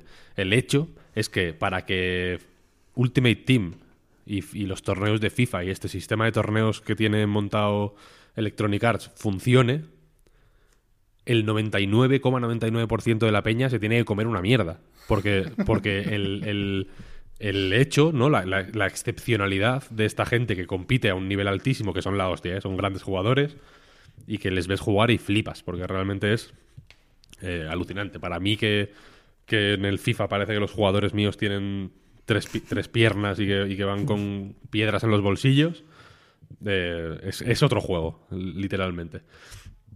Pero su excepcionalidad depende de que haya un montón de peña comiéndose los mocos. Porque si la, si en la puerta, si el acceso fuera fácil y gastar dinero te garantizara de alguna forma el acceso a ese Olimpo de los superjugadores, per se, pues sería una gilipollez, ¿no? Porque al final, al final yo, una persona con un presupuesto limitado, bla, bla, bla, bla, pues si me gasto 200 euros al mes el suficiente tiempo, llego ahí. Y no es el caso. La cuestión es que, eh, de alguna manera, eh, lo perverso es que el sistema depende de que haya mucha gente eh, gastando dinero con unas esperanzas que, que por puta definición no se pueden cumplir, porque si no, eh, pues, pues sería una mierda el sistema. Es, es, y, esto es lo que yo creo que hace que el Ultimate Team sea 100% contemporáneo, ¿no? Porque es como, así es como funciona todo. Así es como cuando el, cuando el youtuber con dos millones de suscriptores le dice a sus fans que ellos también pueden hacerlo, etcétera, etcétera, YouTube se frota las manos porque eso significa que va a haber 50, 55, 60 mil personas más que van a invertir un tiempo y un esfuerzo y quizá un dinero en una serie de vídeos que no los va a ver ni su puta madre, que van a tener tres views y que, y que es, es la alfalfa sobre la que se... so- sobre básicamente la que está sentada el Rubius y Willy Rex, ¿no? Eh, Es el, es el trono de huesos y los huesos son los youtubers fracasados sobre el, sobre el que se sienta PewDiePie, ¿no? Twitch funciona exactamente igual, pero es que el mundo de la empresa funciona exactamente igual, ¿no? Cuando el gran empresario hecho a sí mismo te vende la puta película de que con esfuerzo y si crees en tu proyecto y si tal y cual, y por supuesto el asterisco es si inviertes aquí, si pones dinero aquí, si pones dinero allá, si pones dinero allá, ¿no? El dinero al final es lo que todo el mundo... Nos vamos dando cuenta, ¿no? Lo que la gente quiere es quitarte un poquito de dinero. No, no te quieren quitar mucho, ¿no? Si tienes 100, pues bueno, te quitan 70 y ya... Y con los 30 te compras un bocata. Eh, eh, eh, funciona así y, joder. Y no me extraña que la peña caiga, porque es que, porque es, que es muy tentador. Y no me extraña que exista este mercado en B, porque es el. Joder, la. la, la, la- es lo, lo- lo más natural, quiero decir. Es una, es, es- es una trampa que es eh, absolutamente normal, igual que. Yo que sé. Que no sé quién sale con unas putas Oreo detrás y tú no lo sabes, pero es un anuncio de Oreo. Y porque, porque han. Porque bajo cuerda han estado ahí intercambiando dinero. Y el, el proceso igual es diferente y, el- y el- la motivación quizás es distinta, pero el, el marroneo y, la, y la suciedad están ahí. Y, y, eh, Sí, sí. hoy estoy, hoy estoy eh, pesimista. Otros días no, pero hoy estoy pesimista. Entonces creo que es inherente a, estos, a este tipo de sistemas que haya suciedad. Sí, sí. Y, Claro, y- y esto- y estoy absolutamente seguro de que Electronic Arts era consciente y que probablemente ofrezca este servicio y que por eso existe la posibilidad de transferir jugadores individuales a, personas concretas, ¿no? Y que por eso hay X youtubers, por ejemplo, muy populares que mágicamente graban un vídeo y de pronto abren tres sobres y en los tres sobres les sale eh, Jesucristo, Mahoma y Buda en- eh, no haciendo, haciendo la bicicleta. Pantaloneta. Claro, eh, que no, que es como, hostia, qué raro, ¿no? Es la base, en el fondo, de, de los juegos free to play, ¿no? Un, un mar de pececillos que hacen sus pequeñas microtransacciones con la ilusión de unos cromos, ¿no? La metáfora del cromo es un poco maligna, ¿eh? Porque que yo recuerde los álbumes de cromos de futbolistas eh, no, no, no, eran tan parecidos al Ultimate Team. Eran, eran, o sea, eran parecidos, pero eran una versión menos Sí. depurada, evidentemente, menos. menos de, mucho menos. Claro, pues un mar de pececillos y en ellos, pues unas ballenas, evidentemente, los, los famosos whales, usuarios whales. Pero en el fondo es lo mismo que pasa con el Candy Crush, pero sin la parte competitiva. Los mejores jugadores de Candy Crush están orgullosos, ¿no? Estos jeques árabes de ser los número unos del top, ¿no? Y King les manda un correo diciéndoles, oye, qué bien has jugado esta semana, eh, agasajándoles, ¿no? Y en el fondo es, es parecido, ¿no? Lo que pasa que sí que en el, en el caso de FIFA, al tener una traslación con un deporte real, que se presupone que tiene pues un fair play y tal, sí que chirría mucho más, ¿no? Al Es final... un, sí, es un deporte real en el que eh, la directiva de, un, de uno de los mejores equipos del planeta está en la puta cárcel ahora mismo, que los dueños de, las, de los principales también. equipos del mundo son jeques árabes, precisamente, Sí. etcétera, etcétera. Quiero decir que el fútbol, al ver, no me jodas, pero fair play, mis cojones. Sí, sí, sí, sí, sí. No, no me he expresado bien y lo estaba pensando mientras lo decía, pero me refería a la parte más deportiva. Me refería al hecho de que, eh, eh, pues, de entrada, cuando uno piensa en un videojuego de fútbol, ¿no? Vamos a competir. Uno no puede pensar así de entrada que va a encontrarse con una traslación tan real de la parte más eh, turbia del deporte actual. Si se le puede decir turbia, a ver, al final son equipos de fútbol y tienen sus presupuestos, es un negocio, va mucho más del fútbol, son marcas y no sé si me explico. Lo, Sí, sí, lo sí, que me refería es a, a la parte más de que de lo que te imaginas como jugador. No, voy a jugar a fútbol. Voy a jugar a fútbol en un videojuego de fútbol. A mí me sorprende mucho que hasta cierto punto y con sus diferencias seguramente en el, en el perfil del público, que, que estén en el mismo saco más o menos de los eSports, pues un LOL o un Counter-Strike o cualquier juego de lucha que debería estar bien equilibrado o balanceado. Creo que al final balanceado no estaba mal dicho, ¿no? Se puede decir también. Bueno, ah, claramente, de entre lo popular, FIFA es lo más pay to win que te puedes imaginar. Y me sorprende mucho que se mantenga esa aura de Competición cuando, no sé, ev- evidentemente, insisto, y no le quiero quitar mérito a la parte de la habilidad, pero que, es- que es una competición adulterada, ¿no? Lo siguiente. Y, en ese sentido, y, y- y volviendo a lo específico de la noticia de esta semana, porque mucho de lo que hemos dicho pues, está ahí sin el empleado que reparta cromos, eh, lo, lo que yo saco de todo esto es que en Electronic Arts saben que hay un límite, saben que no vale todo, lo saben por Battlefront 2, ya lo he dicho. Entonces, la, la, la, sospecha o el no estar del todo cómodos los jugadores de Ultimate Team, eso estaba siempre ahí. Y necesariamente es un equilibrio delicado. Y necesariamente se tiene que romper con algo como esto. Con, con- con unas trampas tan evidentes que, insisto, es, se apilan encima de otras, si no quieres llamarlo trampas, sí, pues mecánicas cuestionables, ¿no? Pero, pero me- tengo mucha curiosidad por ver qué implicaciones tiene esto. ¿Cuánta gente se, se baja de, de, de- de ese carro, no? Creo que hay mucha gente que está un poco a regañadientes incluso jugando a Ultimate Team porque le gusta, disfruta, o sea, hay ese pique, hay, esa adrenalina, mola competir y que te salga, también salen cromos buenos eh, al azar y, y por las vías que propone el juego, ¿eh? Faltaría más. Y yo entiendo perfectamente por qué engancha. Y creo que la parte competitiva lo diferencia del gachapón. Aquí me pongo un poco la venda antes de la herida. Creo que eh, el Genshin Impact y compañía tienen más de, bueno, tú mismo. Pero, joder, es bestia lo que es la que se puede liar aquí, ¿eh? Que al final, hay una cosa, el otro día decía Xavi en, en Twitter que dejaba el FIFA. No le he preguntado si ha vuelto ya, pero que, que lo dejaba por, por. Porque no le gustaba. Bueno, el, el estado actual, que es algo muy importante, ¿no? Porque cada dos semanas van sacando parches que cambian mucho la forma de jugar. Yo no, no sé detectar esas sutilezas, pero todo el mundo dice lo mismo, ¿no? Que, constantemente van cambiando. Entonces, e- e- es todo el tema lo bastante turbio, como decíais, como para mal pensar, pero, pero bueno, vía libre, es irresponsable no mal pensar aquí. Entonces, ¿qué, qué pasa? Que cambian el puto juego cada 2x3 porque lo que no cambia es el valor de los cromos. Quiero decir, por mucho que yo ajuste eh, unos sliders que determinan cómo funciona el juego, pues el que tenga 97 de velocidad va a seguir corriendo más que el que tenga 82. Con lo cual, el valor seguro, el invierta en oro, son los putos cromos. No, no lo que tú aprendes. No tu habilidad. Lo, lo que no cambia son los cromos. Es que, es que es que me pongo de mala leche pensándolo. Por eso te digo que, que- que- estas historias de superación tan, de- tan futboleras, ¿no? Del, del chaval que empieza de, de cero y, y llega a la cima. Messi supongo que será- todos son así, ¿no? Todos los chavales, de- como que viven ahí en...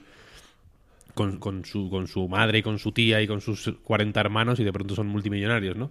En el Ultimate Team es imp- impensable por, por diseño mismo. Quiero decir, los números impiden ese tipo de, de cosas.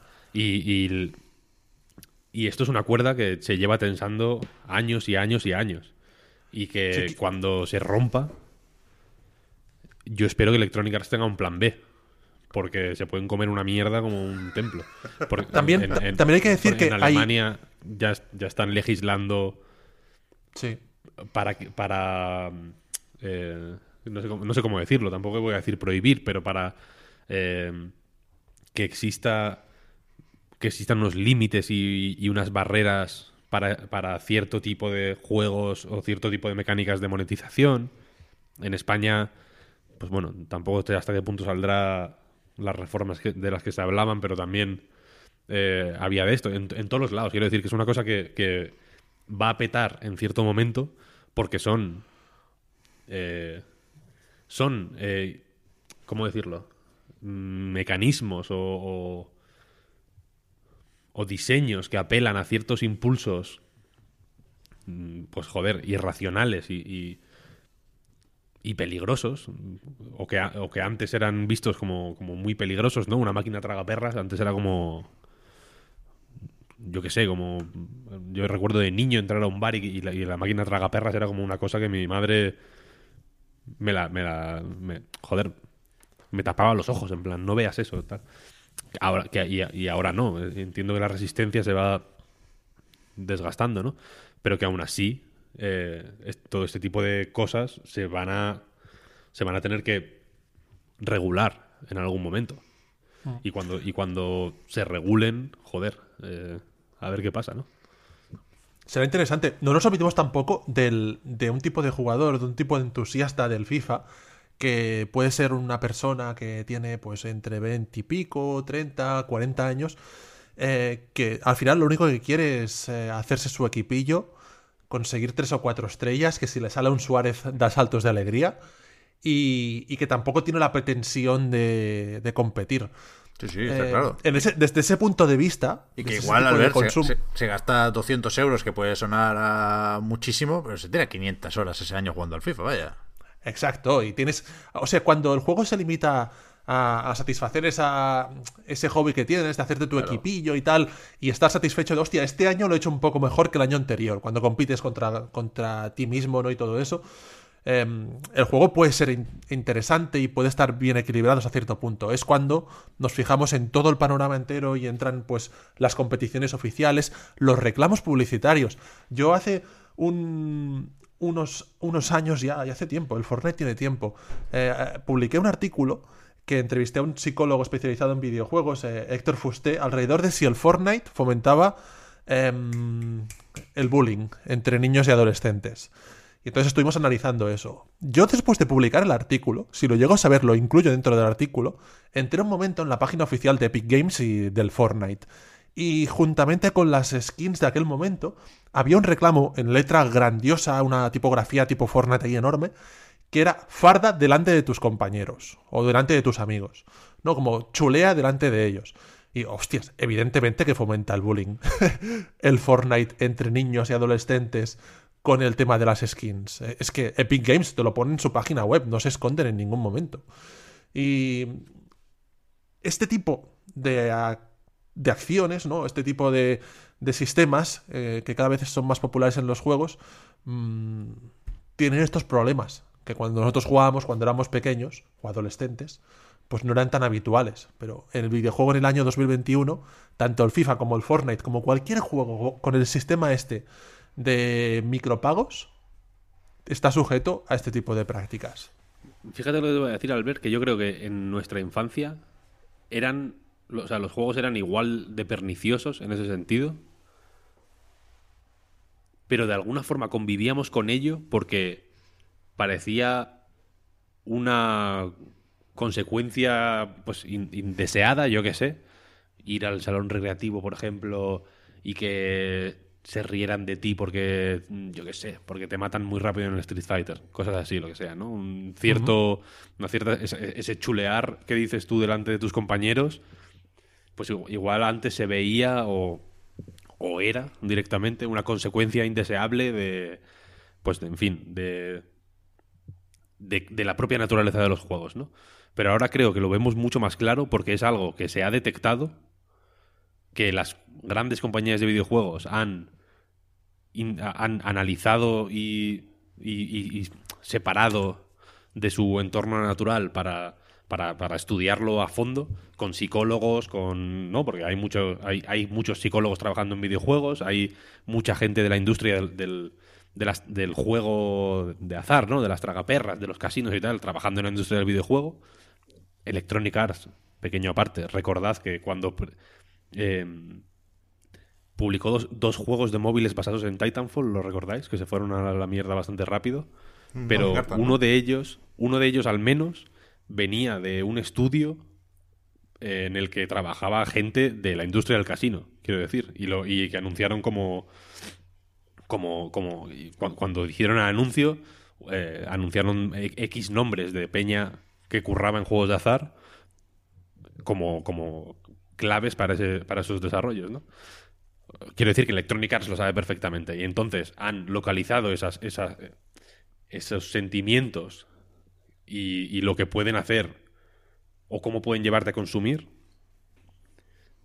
Y joder, y los están explotando como, pero como cerdos. Una cosa acojonante realmente. A mí, a mí eso es lo que me parece, lo que me parece feo, ¿no?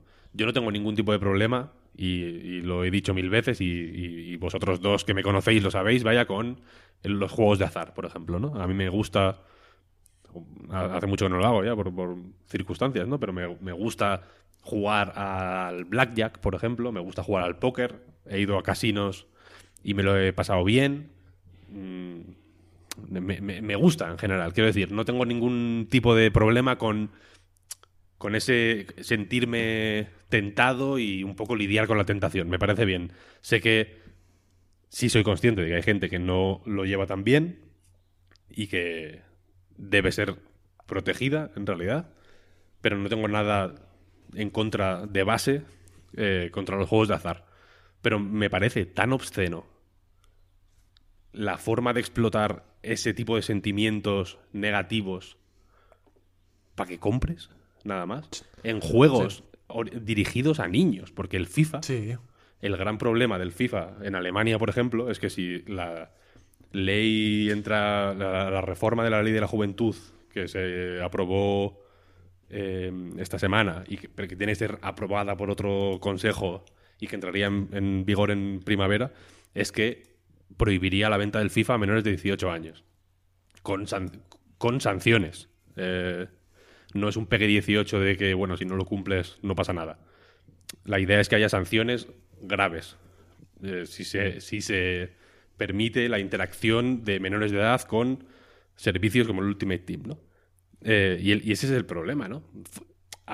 por ejemplo, Fortnite, a mí nadie me puede decir que no sea un juego para niños.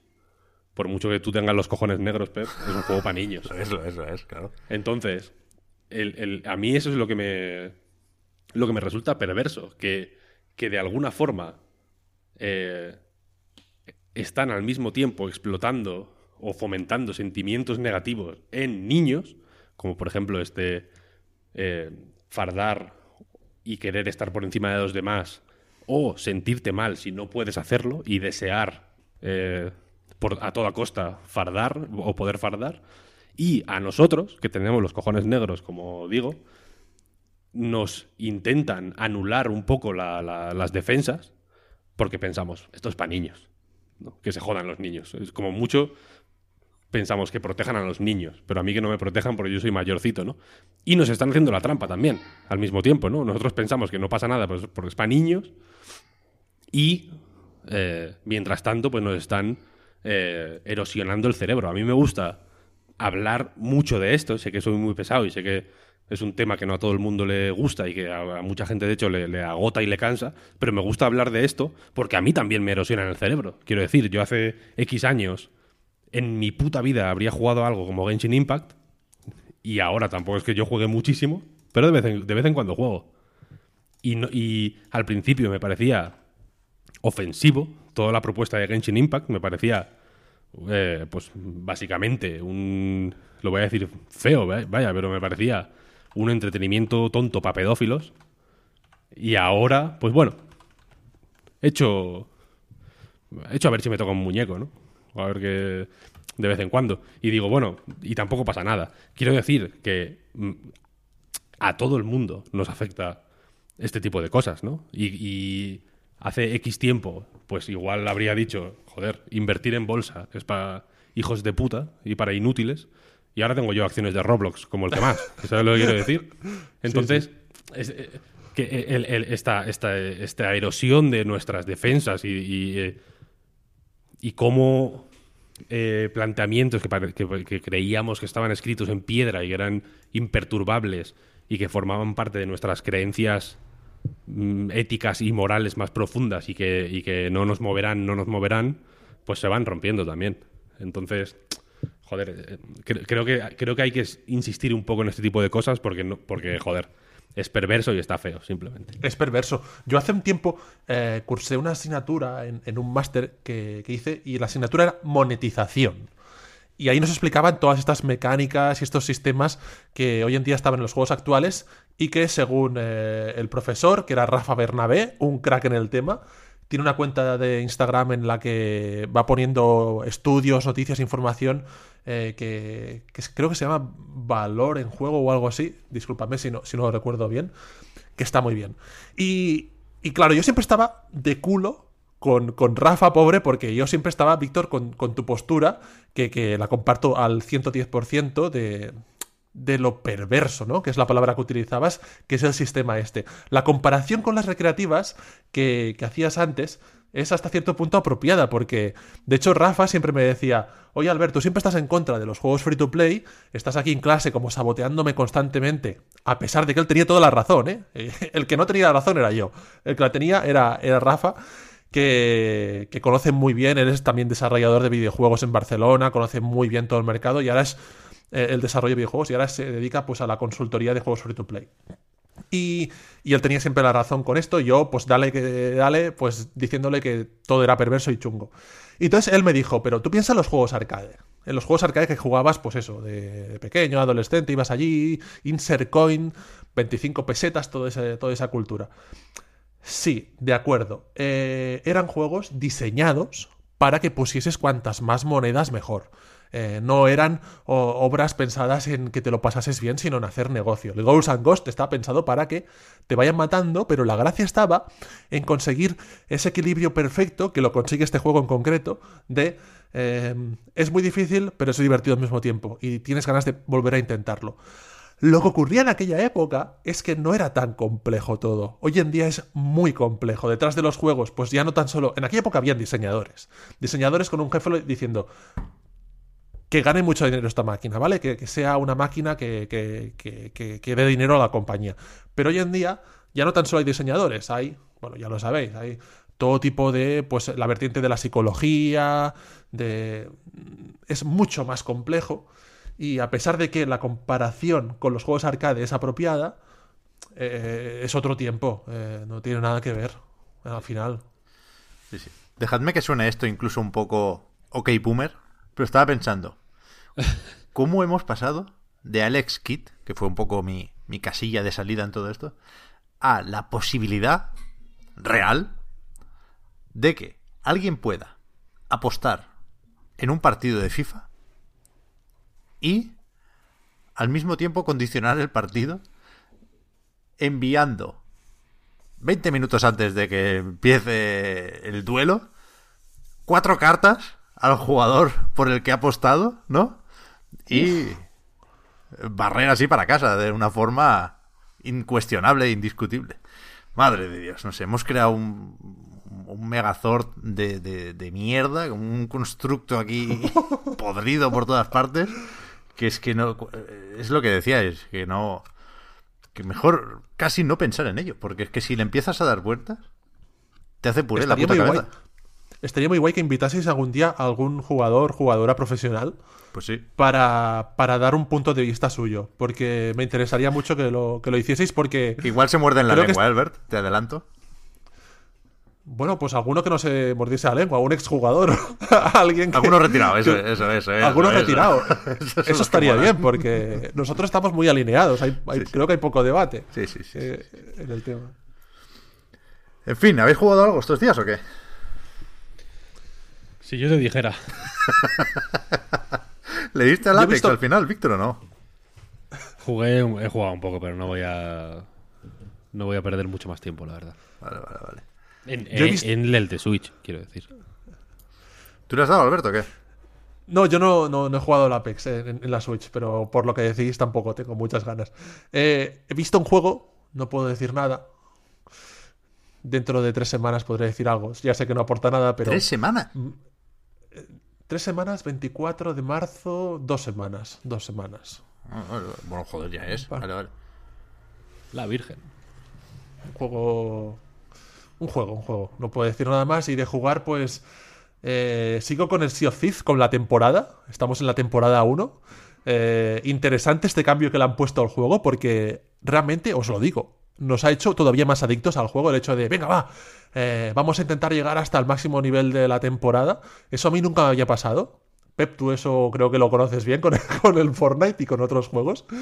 Pero a mí eh, no me esperaba que, que- que el Sea of Thieves introducir la tontería, la tontería de la temporada, que no es tan tontería, nos pudiese enganchar, porque al final lo que han hecho, lo que han hecho es eh, que tenemos que repetir todo lo que habíamos hecho, pero en la temporada.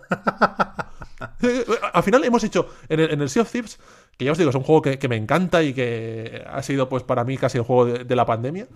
eh, hay unas misiones que son geniales, que son las Tall Tales. Son misiones que, que son las que realmente son la vida pirata, ¿no? Tienes que encontrar una piedra que activa un- una especie de mecanismo en otra isla y leer un pergamino. Es, esas son las misiones que son como una escape room.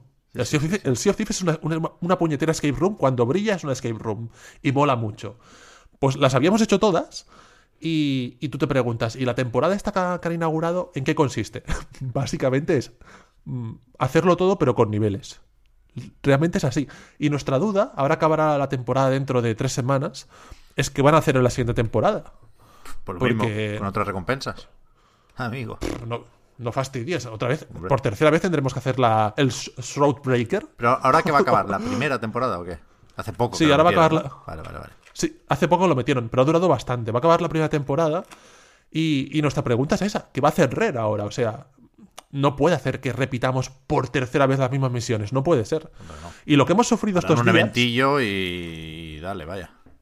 estos días hemos sufrido los que yo no lo conocía, los aimbots. Hostia, tú. ¡Ostras! ¿Hay tú, tú! aimbots en el Sea of Thieves? ¡Buah! ¡Buah! Empiezas, te encuentras un barco ahí. Venga, vamos, vamos ahí, que vamos ahí a ver qué pasa, tal. Y, y te, te masacran. Y dices tú, ¿cómo? o sea, en Sea of Thieves cuesta apuntar. Joder, son sí cañones, os- Sí, sí. son cañones. Con el cristal No, roto o sea, ese, además, también, del fusil. Con el cristal roto y todo. Y, no, no, pero machacadas extremas de, de decir, no, no puede ser, están jugando seguro con el aimbot. Y nosotros nos hemos descargado una cosa que no, que no es un aimbot, pero que nos permite huir. huir de los barcos. Podemos, podemos ver a los jugadores que hay en la, en la estancia en la que estamos. Y como hemos visto que hay muchos que utilizan estas trampas, lo que hacemos es, es como cobardes. No, no. Cuidado, cuidado que hay por ahí unos barcos. Oímos porque nos van a, nos machacan. No, no tenemos autopuntado. Yo juego con la Xbox y mis amigos con, con el con Windows, ¿no? Yo no puedo meterme este tipo de, de cosas, ¿no? Pero, Pero, pero a ver, he flipado, he la- flipado un poco. O sea, la temporada es. ¿La recompensa es free to play, digamos, o pagas No, no, el pase. recompensas free to play. Sí que hice una cosa, yo sé, yo ya lo he dicho varias veces, yo casi nunca he pagado nada en un, en un free to play. Casi nunca. Pero el otro día eh, me hizo ilusión mm, porque hay las mascotas y mis colegas tenían un mono y tenían un, un loro. Y yo vi que había perros y gatos y dije, hostia, molaría tener también aquí un, perro encima del barco.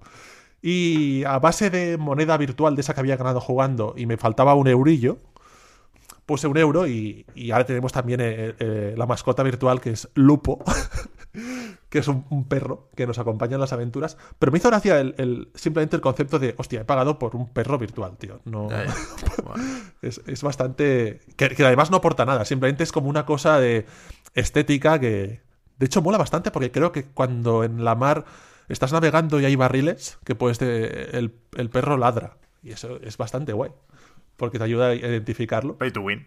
Ya está, otra vez. No, no es pay to win. no es- ahí no es pa- eso no es pay to win. Eso es muy simpático. Llorando, y- y mucho, mucho llorar al ver, pero ahora has, ca- has caído igual.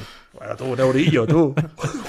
Pues eso, van, van cayendo barreras, es normal, ¿eh? Yo ahora, esta semana justamente, he llegado al nivel 100 del pase de batalla del Fortnite.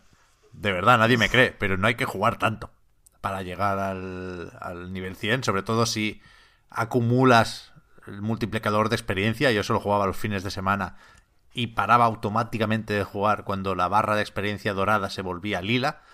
Y aún así, pues me sobra una semana. Estaré atento la, la semana que viene al evento este en, en solitario, no, no- no sé si single player de, del Jonesy este, a ver qué, qué se inventan. Pero bueno, yo ya tengo mi Baby Yoda y, y estoy buscando una excusa para dejarlo en realidad. ¿eh? Pero sí... Una pregunta. Estáis ebrios de engagement. No te creas, no te creas. Yo estoy- Una, una pregunta, Pep, en, el For- en el Fortnite, ¿hay recompensas que solo sean para los del pase de temporada? Cuño, claro, la mayoría.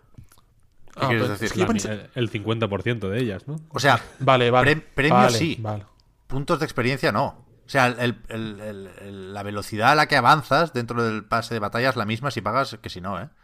Sí, es igual que en el Sea of Thieves, vale. Lo que pasa Vale, que, vale. Es que si no pagas, te dan pues uno de cada ocho objetos y, y son objetos que no, que no son los que molan, evidentemente. Pero bueno, también te dan monedas y pavos y puedes acabar ahorrando y, y entrar Uf, en, pero hay que ahorrar mucho, ¿eh? Hay pagar. que jugar.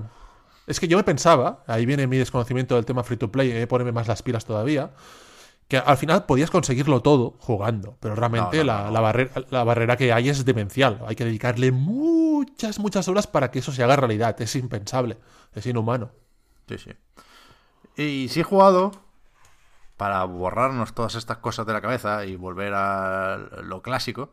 He jugado un poco al, al Crash 4. Ya sé que voy tarde, pero ya dije en su momento, yo no tenía PlayStation 4 Pro ni Xbox One X y no me salía de ahí, teniendo en el horizonte ya la Next Gen, jugar este juego a 30 frames.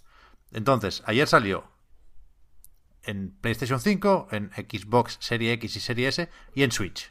Hay un vídeo de Digital Foundry que compara Play 5 con Switch, o, que comenta o analiza, ¿no? Porque Activision no les había mandado el código de Xbox. Supongo que cuando escuchéis esto igual han publicado ya otro vídeo. Pero evidentemente las diferencias están ahí. En ningún momento había partido aquí, ¿no? A ver quién gana, Play 5 o Switch. Pero sí que sí que creo que en Switch se acepta lo de jugarlo a 30 frames. Me parece un port bastante digno. Borrosete, evidentemente, como casi todo lo que viene de Unreal Engine. Pero a 30 más o menos estables, yo me vería jugando al Crash en Switch, ¿eh? Faltaría más si no tuviera aquí la Play 5 y pudiera jugarlo a. No 4K, porque la tele no me da, pero sí 60 frames. Y me gustó bastante lo que jugué ayer. Además, justo lo pusieron de oferta. En su momento hablamos del precio del juego y por cuestión de minutos no hago el primo máximo. Porque justo a las 12 de la madrugada el juego valía en la PlayStation Store todavía, pues, no, ahora no recuerdo si 60 o 70 pavos, no lo sé. 60 serían, ¿no? Bueno, no sé. Y, y tardó unos minutos en aparecer la versión de Play 5 y cuando por fin lo hizo, eh, lo hizo con el precio tachado y con un 35% de descuento. Me costó Ostras. 40 y pico. Y en, en- en Xbox era igual, ¿eh? Creo que es una oferta más o menos limitada. Juraría que en Xbox ponía que duraba tres días y que en Play decía hasta el 1 de abril. Algo así. Daos cierta prisa si os interesa. Y el juego está muy bien. Estuve jugando hasta pillar la segunda máscara. Y, y me gustó. Tampoco voy a hacer aquí un análisis porque ya lo hiciste tú, Víctor, en su momento, ¿eh? Pero me parece inteligente como han hecho este juego porque es verdad que están un poco atados de pies y manos en, en, en lo que el repertorio de movimientos básicos se refiere, ¿no? La movilidad de Crash no es especialmente estimulante. Corres de aquella manera, eh, haces el tornado, saltas y haces la segada. Pero la capa que le añade la mecánica, las mecánicas en plural de las máscaras, es donde el juego se desmelena. Y, joder, está muy bien aprovechado y, y se apoya muy bien en los retos o los objetivos de cada nivel, ¿no? En básicamente encontrar la, el diamante oculto y romper todas las cajas del nivel. Apetece, apetece mucho ser completista. Está, joder, bien pensado. El reto del completismo es buenísimo. Y además molan bastante los skins, y hay uno en cada nivel, hay un montón. Sí, sí, sí. Hay uno de, uno de Crash y uno de Coco. En Sí, cada sí. nivel, de hecho. Me gusta. Y, y, y, joder, es, es el tipo, precisamente, es verdad que el, que el moveset, digamos, es pues el que es, quiero decir, es Crash Bandicoot al final, es Crash Bandicoot 4, ¿no? Que quiero decir, viene claramente después del 3, no es un juego que quiera revolucionar nada, pero yo creo que donde es, para mí ahora mismo es el mejor Crash de los cuatro, honestamente. Entiendo que hay este y el 2 para mí son los mejores. Y, el, y el que lo que hace que este sea especialmente bueno para mi gusto es eso. Cómo las cosas más finas o más eh, las cabriolas más complicadas, como eso, los desafíos de, de conseguir todas las todas las cajas, los speedruns, todas estas historias, en, en la época en la que salieron los originales, no se hacían así. Pues Se hacían de otra forma, un poco menos concienzuda. Los Crash, pues yo qué sé, es verdad que siempre han estado estos desafíos, pero es que las cajas estaban peor colocadas. Aquí hay cajas más ocultas, hay pequeños. La manera en que están estructurados los niveles, que son muchísimo más largos que los de los originales, les permite, pues yo qué sé, 10 cajas esconderlas en no sé dónde, eh, que es un sitio alejado al que tienes que llegar, que tienes que descubrir, que incluso implica eh, pues un pequeño desafío de plataformeo o aprovechar tal o cual habilidad de una forma concreta que no es la principal del nivel y tal, ¿no? Como que, joder, es un juego muy mm, profundamente diseñado, ¿eh? O sea, quiero decir que le han echado cabeza a pensar cómo funciona todo esto y a encontrar las posibilidades y, por ejemplo, el- otra de las cosas que a mí me encantan, no me parece lo más brillante del juego, pero me gusta que esté y me parece buena señal que esté, son los niveles retro esto que son como pruebas súper jodidas de que- que vas como básicamente saltando sobre cajas que están flotando por ahí, que es una cosa muy complicada. Esto, evidentemente, dentro del juego normal eh, sería un desastre, una catástrofe total, porque rompería el ritmo de una forma bestial. Pero tal como están presentados, queda claro que es que Toys for Bob dijo, vale, existe esta forma de jugar que nos mola, que no nos encaja en la en el recorrido estándar, pero bueno, vamos a ponerlo aquí, ¿no? Para que esta manera de jugar tan específica que ya digo que no es la normal y que no y que si fuera la normal sería un desastre el juego eh, esté también reflejada, ¿no? Un poco como los speedruns del Donkey Kong Country eh, Tropical Freeze, que es que implican necesariamente jugar de una forma muy rara y muy diferente al, juego normal. Mm, Me recordó un poco a, ese tipo de diseño muy desarrollado y muy profundo, vaya, del, del Tropical Freeze. A mí es un juego que me encanta, el Crash 4, la verdad. Sí, eh, estaba pensando en si decir o no que se confirman, por lo que llevo jugado, ¿eh? que tampoco muchísimo, había que dormir un poco. eh, se confirman, decía, mis temores o mis sospechas, porque es bastante Sonic este juego. Es, es muy difícil admitir esto para un seguero que eh, se ha burlado de Crash siempre que ha podido, hasta, hasta hace muy poco. Pero no sé si decir que es el mejor Sonic, porque esto sí sería un titular sensacionalista que no va a ningún sitio.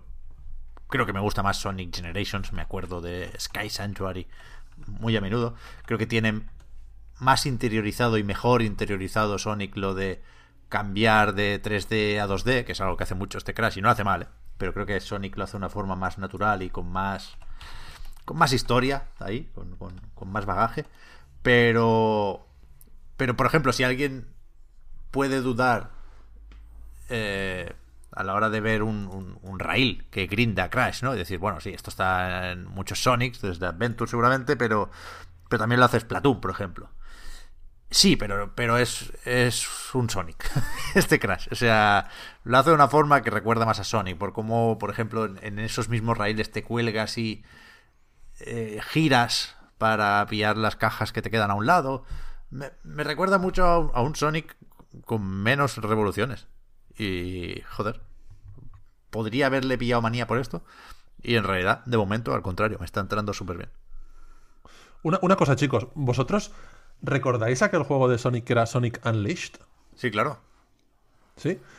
¿Tenéis buen recuerdo de él? No. Os lo pregunto. no, no jugué, ¿eh? ¿Es bueno o no es, bueno? O, fue una castaña? Bueno, es que las, partes de Sonic sí son buenas. Pero luego está el hombre lobo. Vale, vale, vale. Eso es lo que no sabía. Es que el otro día, John Lineman, de Digital Foundry, no sé si lo visteis, eh, puso una fotografía que tenía el Sonic este en versión de Play 3, no sé si la versión japonesa, y dijo que, que se podía jugar, no sé cómo, con el frame rate desbloqueado, ¿no? Y jugar los 60 frames.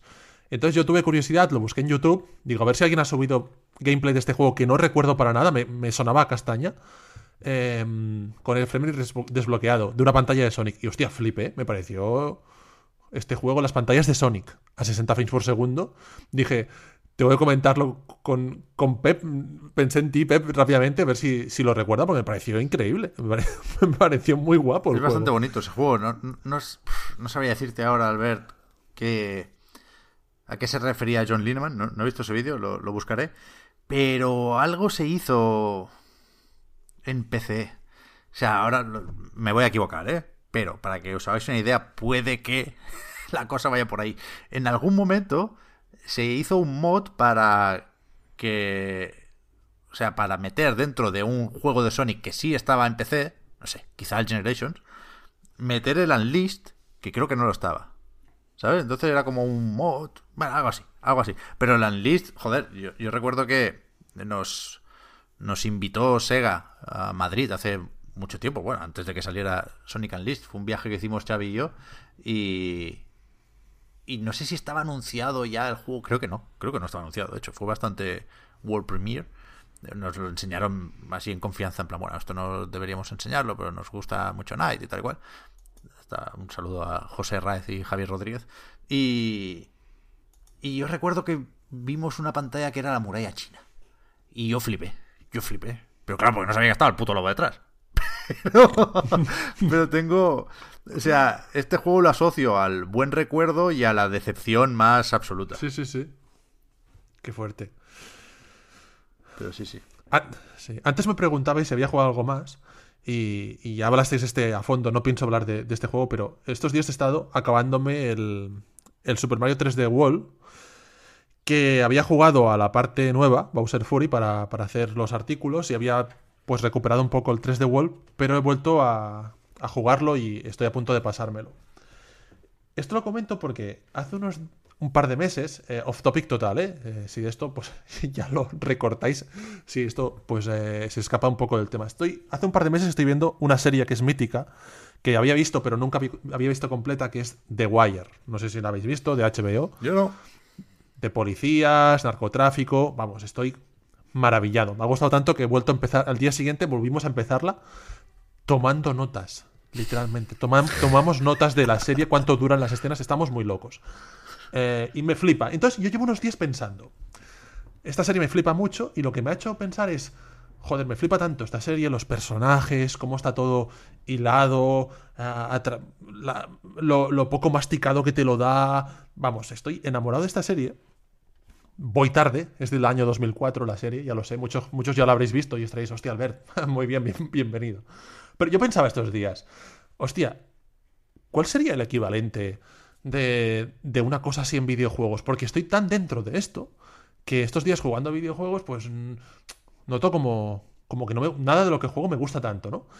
Y precisamente estuve dando vueltas. a- habría, hay juegos de policías, hay juegos de policías y sí, hay algunos, pero ninguno de ellos em, eh, llega al nivel, ni, ni mucho menos, ¿no? Police Quest, ni de coña. Eh, yo recuerdo uno que era True Crime New York, ni de coña, que eras un poli Nueva York, que salió para GameCube y la Play 2. Total, que, que yo pensando, qué lástima que no haya juegos de polis para, para, para jugar algo que esté al nivel de, esta gran obra que estaba, que estaba viendo y, sigo viendo eh, de nuevo. Eh, eh, entonces, pensando, dándole vueltas, y yo, ¿cuál sería el equivalente de esto en videojuegos? Y yo pensaba, a ver, una gran narrativa, pues podríamos pensar, pensar The Last of Us, tal. Estos juegos eh, que, que trabajan muy bien, cómo te explican la historia y todo eso. Pero, insisto, no. Está muy bien el The Last of Us y otros juegos narrativos, indies y todo eso, pero para mí no llegan al nivel de lo que hace esta serie. Aquí ya se puede discutir. Pero mi conclusión fue la siguiente. Dije, Albert, no busques tanto. El equivalente de The Wire en los videojuegos es el Super Mario 3D World. Es el esa es mi teoría, mi titular Me es- gusta, me gusta, Mi tit- Albert, me gusta. mi titular es ese. O sea, mi conclusión fue, ¿vale? Lo que hace bien esta serie es eh, coger los elementos de la narración, porque además es una serie que es muy poco televisión, es más como una novela en imágenes que, que- una serie de televisión típica. Es como una novela realmente. Es increíble. Lo que hace esta serie, lo que hace David Simon y Ed Edward Barnes, que son los creadores, es coger los elementos de la narración, los, mm, eh, los personajes, la, la forma de explicarlo y potenciarlo al máximo. Y lo que hace Super Mario 3D World es coger los elementos del videojuego y potenciarlos al máximo. Y estos días, pues, con- combinando los capítulos de narcotraficantes para aquí para allá de The Wire con los saltitos de Mario, Luigi y compañía, para mí estaban en total armonía y sintonía. Y pensé, hostia, Albert, no busques tanto. Al final, lo que. Lo que acaba. mm, mi conclusión acaba siendo que eh, el equivalente de una obra magnífica es otra obra magnífica. Da igual que no sea del mismo estilo, Y de ahí, pues, el, el enlace que hace días que estoy viendo entre, entre The Wire y Super Mario 3D World. Y hasta aquí mi off topic. Es que hace días que le doy vueltas a esto, ¿eh? Me gusta, me gusta. O sea, yo no he visto The Wire, la tengo súper pendiente porque evidentemente sé de hasta qué punto gustan, pero no, no, no sabría hacerte un pulgar hacia arriba o hacia abajo con la comparación, Albert, pero me gusta que haya vuelto el Albert Nintendero, me quedo con eso. No, pero es que al final, o sea, la, la- idea es que. Es, es que le estuve dando muchas vueltas y, y- y al final es una crítica a los videojuegos. Algún día, algún videojuego llegará. mm, spoiler alert. eh, No he jugado al Disco Elysium, ¿eh? Que es un juego que pensé que podría. Que, que por lo que habéis explicado. Podría, podría convencerme de que hay juegos que narrativamente pueden ser tan complejos y ricos como una serie o como esta, ¿no? Pero estuve pensando en eso, estuve pensando en eso. Yo si queréis comento rápidamente una cosita que he estado jugando, que no sé si será el The Wire de, de los videojuegos, pero igual sí que es el The Raid. O, de, o John Wick o, o el A Better Tomorrow. ¿Has jugado al Sifu ya? No, No, no, me, no, me no, no. imagino cuál es. Ya, ya lo Casi, sé, ya, ya lo sé, ya lo pero- sé, ya lo sé. Pero he pensado mucho en el Sifu jugando a este juego. Porque creo que buscan o se fijan en referentes similares, ¿no? Estoy hablando de Fights in Tight Spaces. Mm, Básicamente peleas en espacios apretaicos. Eh, que es un juego que ha salido. eh, bueno, salió el mes pasado, creo. No hace, hace, un par de semanas, no, hace, no llega un mes. Eh, en Steam, en acceso anticipado. De momento solo está ahí. La idea es que esté en acceso anticipado más o menos un año, ponían, o algo menos de un año. Y que es básicamente una mezcla entre ese cine de acción que si cerráis los ojos y os concentráis un poco, seguro que eh, podéis ver alguna escena. Ese cine de acción que eh, coreografía sus combates dentro de lugares muy pequeñitos, en una cocina, en, en un pasillo, en, en el, en el salón de una casa. sin ir más lejos, ¿no? Y Boy pueden- es como, el- Old Boy es como una, una escena que todo el mundo nos viene a la cabeza, ¿no? Old, Old Boy, por ejemplo, es, una, es un buen ejemplo. Más recientes pueden ser John Wick. Por ahí va un poco el rollo de que los personajes, o sea, el, el protagonista vaya vestido con un traje negro, una camisa blanca y una corbata negra. Pero bueno, también se me ocurre en eso. Eh, la- aunque son más de tiros, las pelis de John Woo también Sí. aprovechan mucho los espacios pequeñitos, ¿no? Eh, las pelis. Las pelis de artes marciales, eh, sobre todo un cierto. la- las películas más, con- más ambientadas en, en- en lo contemporáneo de Jackie Chan en- durante los 70 y los 80 también van un poco de, de eso. Rumble in the Bronx, por ejemplo, cojonuda película. Eh, eh, tiene, tiene mucho espacio pequeñito, mucho callejón, mucho eh, almacén eh, reconvertido en, ring, ¿no? Donde Y tam- pues, también, Víctor, sí. de, de Warriors, por ejemplo, o en lavabos, en, en el Sí, metro. sí, sí. The Warriors es menos coreográfica. Este juego se fija en el mismo tipo de películas que se fija, por ejemplo, Kill Bill. Eh, eh, estoy pensando en la escena en la que la en novia la caravana. Sí. eh, va a visitar a Black Mamba y hay ahí como un estallido de violencia en una cocina, por ejemplo.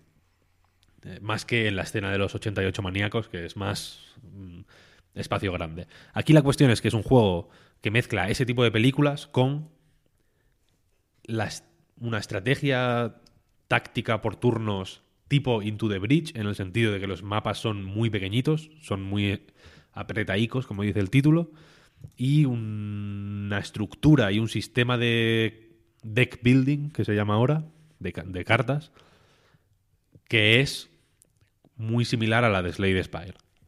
Entonces, con esta mezcla, hace el juego.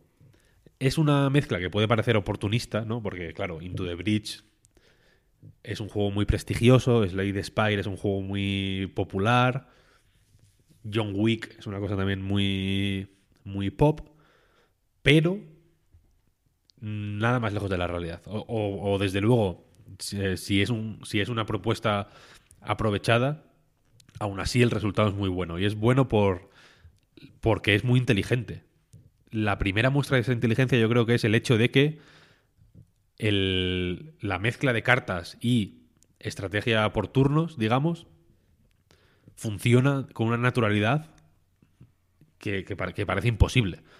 Porque quiero decir, aquí, claro, tienes que atacar y tienes que moverte y tienes que defenderte, etcétera, etcétera.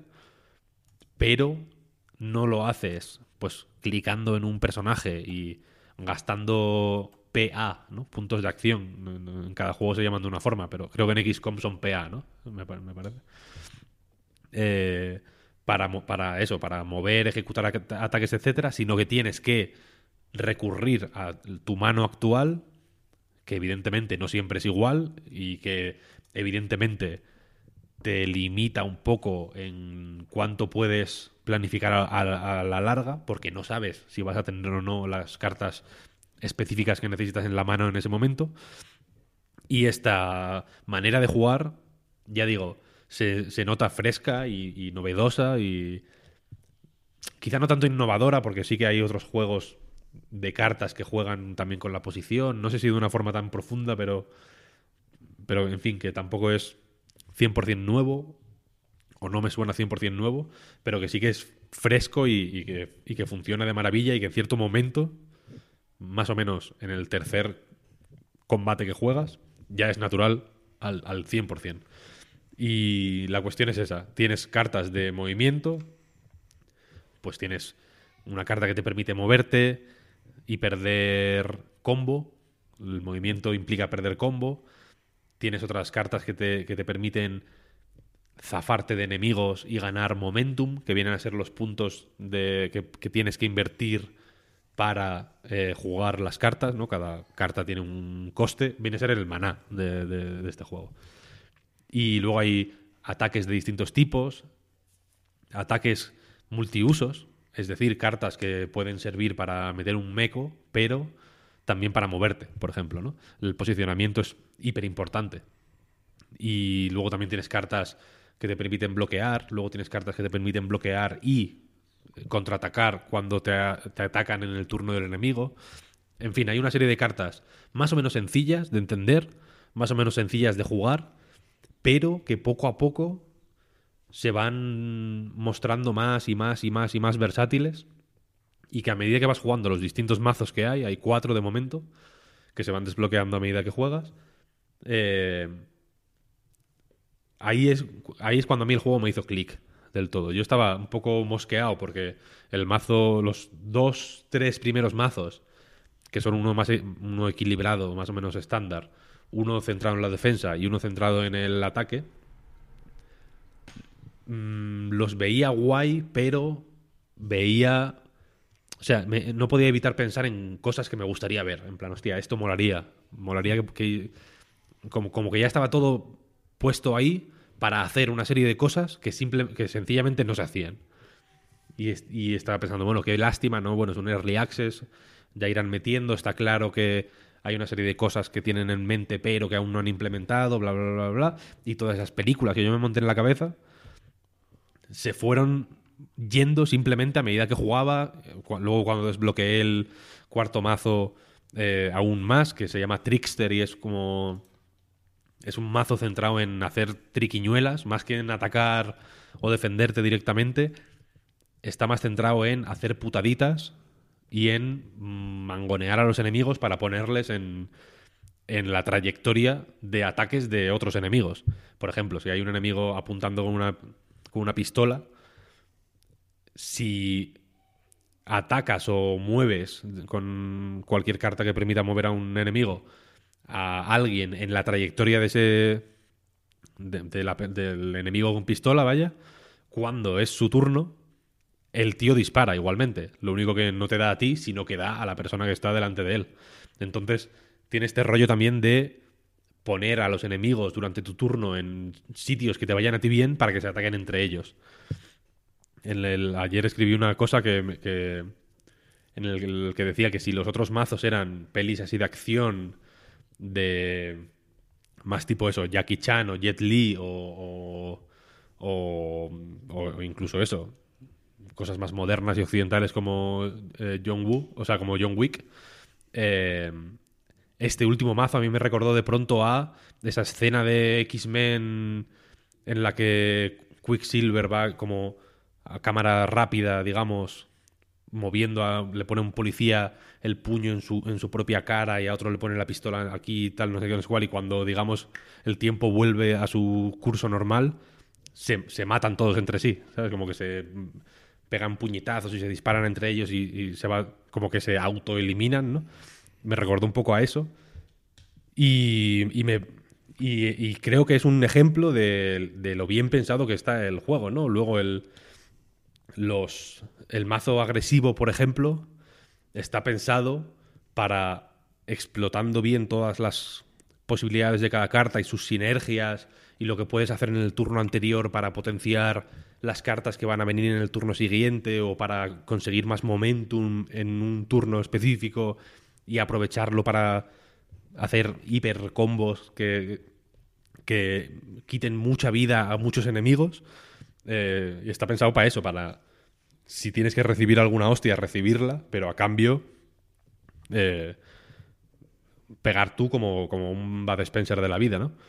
Y en la defensiva, sin embargo, es más de bloquear, bloquear, bloquear, que te, que te arrinconen todos los enemigos, que es una cosa poco intuitiva, porque de normal es muy mala idea permitir que te arrinconen, pero a cambio en el turno del enemigo, a medida que vas absorbiendo daño, devolverlo con contraataques y, y, matar a los enemigos, no en tu turno, sino en el suyo. Y este tipo de em, estrategias tan diferenciadas y de em, maneras, joder, pues sorprendentes y interesantes de utilizar un sistema de cartas, ya digo, comprensible, pero versátil, es lo que hacen que el juego, joder, desde, desde ya sea tan sólido. En el roadmap de, de, que van a hacer en, el Early Access, creo que no es hasta la cuarta actualización que planean meter nuevas cartas. que, que igual sí se, se nota que, se, que podría haber más cartas. No no voy a decir que el juego esté perfecto ya como está, y se nota que puede haber más enemigos, que también está en el roadmap y demás. La variedad de enemigos no es particularmente grande y aunque sí que tienen, pues hay enemigos que te empujan mucho, por ejemplo, que es una putada porque, insisto, que estar en el sitio en el que quieres estar es súper importante. Si en un mapa hay 15 casillas, por ejemplo, un mapa de 3x5, por ejemplo, joder, quieres estar en una concreta de esas 15, no en cualquiera, y si te cambian un poco el sitio en el que estás, pues imaginaos, por poner un ejemplo, ¿no? Te mueven a una casilla que no tenías pensado que te movieran y en el siguiente turno no tienes cartas de movimiento, por ejemplo. Ahí ya te han jodido bastante y tienes que readaptar la estrategia eh, por completo, probablemente gastar más turnos de los que querías gastar. Si gastas más turnos de la cuenta, las recompensas asociadas a terminar el combate en un número limitado de turnos las pierdes, etcétera, etcétera. En fin, la run se va complicando. Quiero decir que es un juego en el que tienes que eh, estar donde quieres estar y evitar que te muevan a otros sitios, ¿no? Y entonces hay enemigos que te mueven, hay enemigos que te eh, estunean, hay enemigos que te atacan de lejos, hay enemigos que atacan áreas completas, ¿no? Hay un enemigo tipo Bud Spencer de nuevo que hace como un ataque a un, dos, tres, cuatro, cinco. A las dos casillas de sus lados y a las tres de delante, ¿no? Hace que es como un, ataque en U. que ese enemigo es la hostia, evidentemente. Es un- es súper peligroso. Pero si lo colocas bien, ese puñetazo, en vez de darte a ti, le da a todos sus compañeros, ¿no? Entonces, eh, hay un riesgo-recompensa ahí muy, muy bien calculado. Y la cuestión es esa, que está en Early Access, tiene que, a- que avanzar, ¿no? De momento, ya digo, solo está en PC. Pero tal como está ahora, joder, es un juego muy sólido, ¿eh? He visto juegos que no han salido en Early Access que han salido muchísimo peor que este. Muchísimo menos completos y, y, y menos pulidos. Seguro que, se- que hay equilibrios que se pueden ajustar un poquito más para terminar de perfeccionarlo y, evidentemente el feedback de la peña en Early Access es importante para esto, pero pero es un juego muy pensado. Desde luego no es una idea prototipada más o menos rápido y lanzada, pues eh, digamos, eh, para, para, para ir haciendo por el camino, ¿no? Se nota que es un juego cuidado y bien, y bien trabajado y que quizá para mi gusto le falla un poco lo visual, no me gustan mucho los gráficos. Creo que eh, pegan mucho mejor en imágenes o en GIFs que, que jugando. Se me hace un poco cansino, quiero decir. Y que probablemente... Sí, dime, dime. No, ahora pensaba que eh, estaba escuchándote y viendo un gameplay que no lo conocía. Molaría que incorporasen en estas actualizaciones que nos comentabas como un replay, ¿no? Como. Tienen. Ah, tiene replay. Sí, pues sí, no- sí. no le- Es que mola verlo todo seguido, ¿no? Es lo que le ahora falta más a- está... Claro, ahora está... Creo que tiene algún bug. Es, es una de las cosas que más fallan. Tienen que meter también un modo daily de estos, pues como todos los roguelikes al final, ¿no? Que, es lo que es esto. Eh, Pero por, re- pero sí por replay me refería, sí. me refería a que vieses la repetición una vez acabado pues toda la partida, Sí, ¿no? sí, sí, sí, sí, sí. Y vieses O sea, la- lo- el movimiento fluido de todo lo que, ha- Cuando lo que has hecho. tú cuando terminas una cada, cada nivel, digamos, tiene X oleadas de enemigos, a veces más, a veces menos, y tú lo vas haciendo por turnos, claro, y cuando lo terminas te permite ver la repetición. Qué guay, Que es, eso que es la partida completa. Y cuando te matan, creo que puedes ver toda la, toda la run entera, todos los niveles seguidos eh, a tiempo real. Hostia, no, es que viéndolo he pensado, hostia, molaría esta, esta funcionalidad. Yo Mm. pienso que este juego es carne de Switch, ¿no? Claro, este juego mm, no, no es, no es por ser el pesado de la Switch yo, pero, pero el- igual que el Slade Spire, joder, pues apetece. A mí hay muchas veces que me apetece y me lo pongo en la Switch, aun teniéndolo en otros sitios por. Pues por pura comodidad, vaya. Este es un poco carne de Switch. Y, y saldrá en Switch, seguro, vaya. Pero la cuestión, como reflexión última, y ya termino. Eh, decía antes que estaba pensando en Sifu mientras jugaba en este. Y eh, he pensado también en muchos otros juegos, en realidad, ¿no? En Absolver, por ejemplo, he pensado en Strangehold, he pensado en... Joder, en muchos juegos que se fijan en este tipo de, de cine de acción, ¿no? Eh, Es normal. Eh, Lo que se hace en los videojuegos es pegar hostias y pegar tiros. Pues hay una serie, hay en Hong Kong se hizo un cine en una época concreta que era de hostias y tiros. Y es, y es normal fijarse en ello. El Eh, juego aquel de las, de las piruetas, que no recuerdo el nombre, que, que tenía. parecía muy molón en, en GIF, pero que luego el juego, bueno, era más el- normalillo, ¿no? The Hong Kong. Massacre. ¿no? No, me refiero a otro, uno que salió el año pasado. Ah, My Friend Pedro. Sí, ese, ese. My Friend Pre- Sí, también, también. Eh, y la cuestión es que todos estos juegos, y yo espero que Sifu no vaya por ahí, por eso lo digo, mm, representan mucho la espectacularidad de estos combates o el frenesí o la- la- la- lo, lo que tienen de emocionante al vivirlos, pero creo que no consiguen representar lo guapo de estas películas que no es ver a Jackie Chan metiendo hostias, sino deleitarse en el en, la maravilla que es la coreografía que están haciendo, ¿no? Porque al final, evidentemente, es gente pegándose, ¿no? Y, son escenas violentas, pero la gracia no es la violencia per se, no es la violencia gratuita, es la violencia bonita. Es una violencia que, al revés, no tiene absolutamente nada de gratuito. Está hiper justificada y hiper calculada y, y- y filmada de una forma muy concreta para, para que se vea la coreografía. Es, eh, pues eso, una, una, una representación artística de, de una tangana al final, ¿no? Y esa es la gracia de este tipo de películas. Y, y decía que espero que Sifu también sepa fijarse en eso, pero de momento yo creo que este es el juego que más, que po- por su naturaleza, por turnos, táctica, etcétera, etcétera, eh, mejor, representa esa, esa belleza de, lo, de las coreografías complejas, ¿no? De, de mm, montártelo de tal forma que puedas saltar por encima de esta mesa, que puedas em, apoyarte en esta pared para pegarle una patada a este y que salga hacia atrás y le dé al que tiene detrás y que se caiga por una ventana, bla, bla, bla, bla, bla, bla. Este tipo de... mm, ¿Cómo se...? eh, máquinas de Rube Goldberg, ¿sabéis lo que es esto? Sí. Las típicas mierdas, esto que tiras una bolita y va como activando eh, mil mecanismos hasta que la bolita cae. O que tiras unos cereales y hay mil mecanismos. Son máquinas súper complejas para hacer cosas muy sencillas, en realidad. Pues aquí la cosa muy sencilla es romperle la puta cara a alguien, que es algo, pues, no voy a decir sencillo, pero sí más o menos simple, y que Jackie Chan y compañía lo hacen de formas tan enrevesadas y tan bonitas que, que es un arte, simplemente, es un arte en sí mismo. Y este juego se centra en ese arte. Y es guay, es un juego guay. Eso es lo que he estado jugando y lo recomiendo. Tiene, tiene muy buena pinta. Me gusta, sí. Me has, me has, me has, me has hecho ganas de jugarlo, sí. Voy a decir solo dos cosas muy rápidas.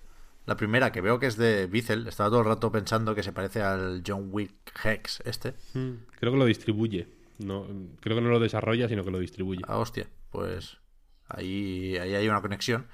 Y después, que hablando de Jackie Chan y compañía, Víctor, me han entrado unas ganas de ver Martial Law, la serie de Sammo Hung, el colega de Jackie Chan. Que uf, es la, la mejor serie, Martial Law. A mí me flipa el rollo ese de, de- de pegar a la gente con, con un pescado. vaya. Pegar a la gente con un pescado y luego darte un golpe en la espalda y que el pescado lo coja Samo Hung Claro, y le dé claro. a otro que está detrás, ¿no? Todo este tipo de secuencias a mí me flipan, joder. del- Yo, cuando, yo tengo muy unido este tipo de cine a ti, precisamente, porque cuando os conocí a Xavi y a ti, yo estaba... ¿Cómo, daba, cómo daban la vara con el, con el Claro. juego del Chow Yun Fat? eh? O sea, yo estaba obsesionado con este tipo de cine, tenía mil pelis de artes marciales, mm, las, las compraba por eBay, iba a buscarlas a, a- a los sitios más, más raros, me las descargaba de, lugares mm, jodidísimos, películas hiper raras que ahora igual son más fáciles de encontrar o, o, bueno, o no, no lo sé. no es- creas, no están, no están, ¿eh? No, no están accesibles en casi ningún catálogo de estos famosos. cuando yo lo cuando yo estaba muy metido en ese mundillo quiero decir claro no había Netflix ni, ni nada de esto pero es que aparte descargarte cosas de internet era eh, una tortura total no era un suplicio era una cosa que, que requería mucho esfuerzo y estaba y, me, apasionaban no y me molan por eso por joder pues como una escena de 15 minutos es de pronto un una movida hiper calculada y, y, súper bonita que, joder, que...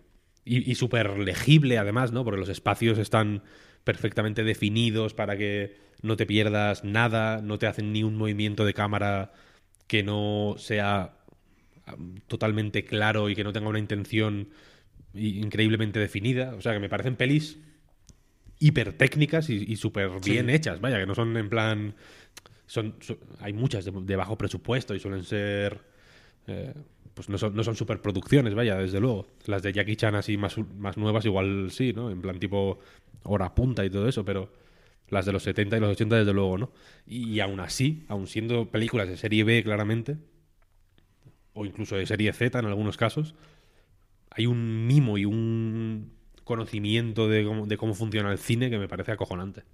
Sí, sí. En el fondo, se podría decir que, estas películas, aunque no lo pretendan, son eh, las herederas de aquellas películas de cine mudo de Chaplin, de Buster Keaton, que hacían lo mismo al final, ¿no? Total, Trabajaban total, total, total. la coreografía para, ah, para divertir a los espectadores y, y- y también, a pesar de que también había peleas, ¿eh? pero, pero muchas veces eran como más saltos y todo eso, eh, increíble. Siempre, siempre he pensado que, que ojalá saliese, y creo que lo he dicho alguna vez, un videojuego de, de Chaplin y Buster Keaton, o alguno, por separado o juntos, y molaría, molaría muchísimo.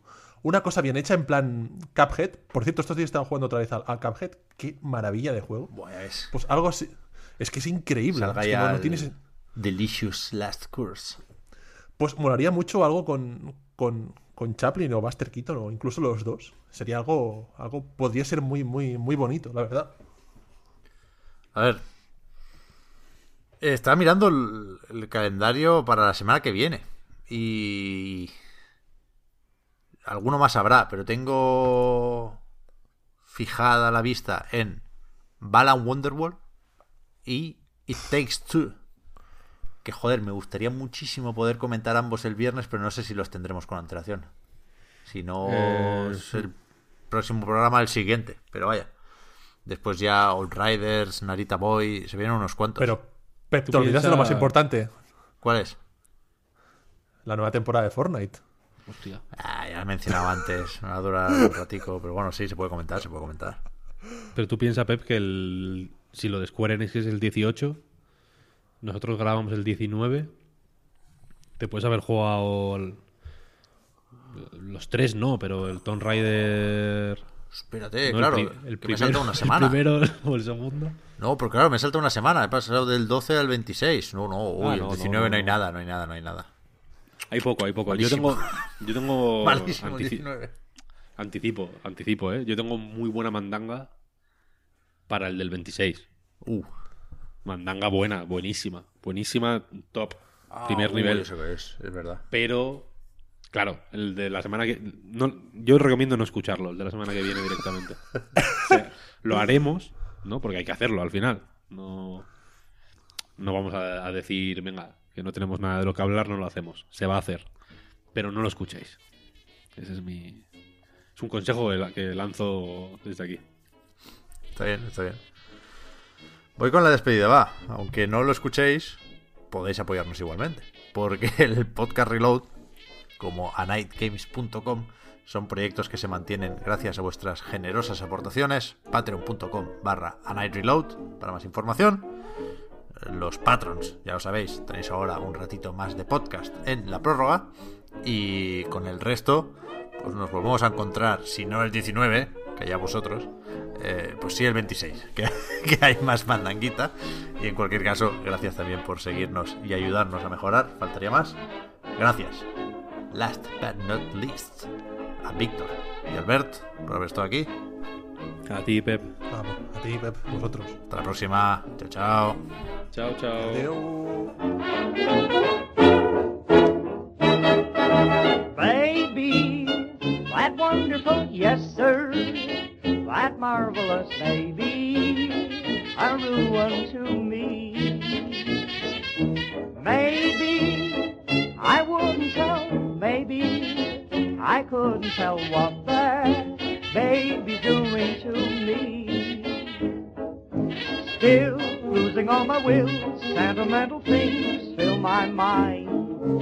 Gee, when he kisses me, I'll agree they're far from refined. I pray the touch of him, can't get too much of him. Big, kind, strong baby of mine.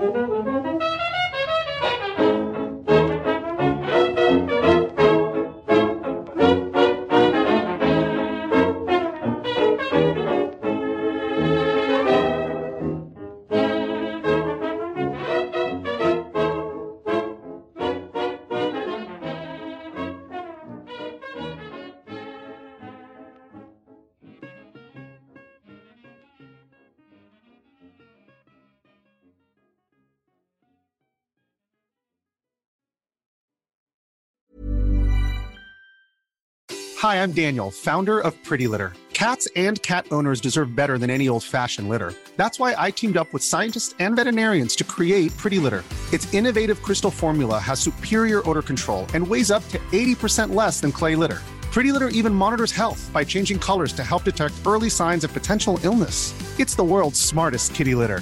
Go to prettylitter.com and use code ACAST for 20% off your first order and a free cat toy. Terms and conditions apply. See site for details.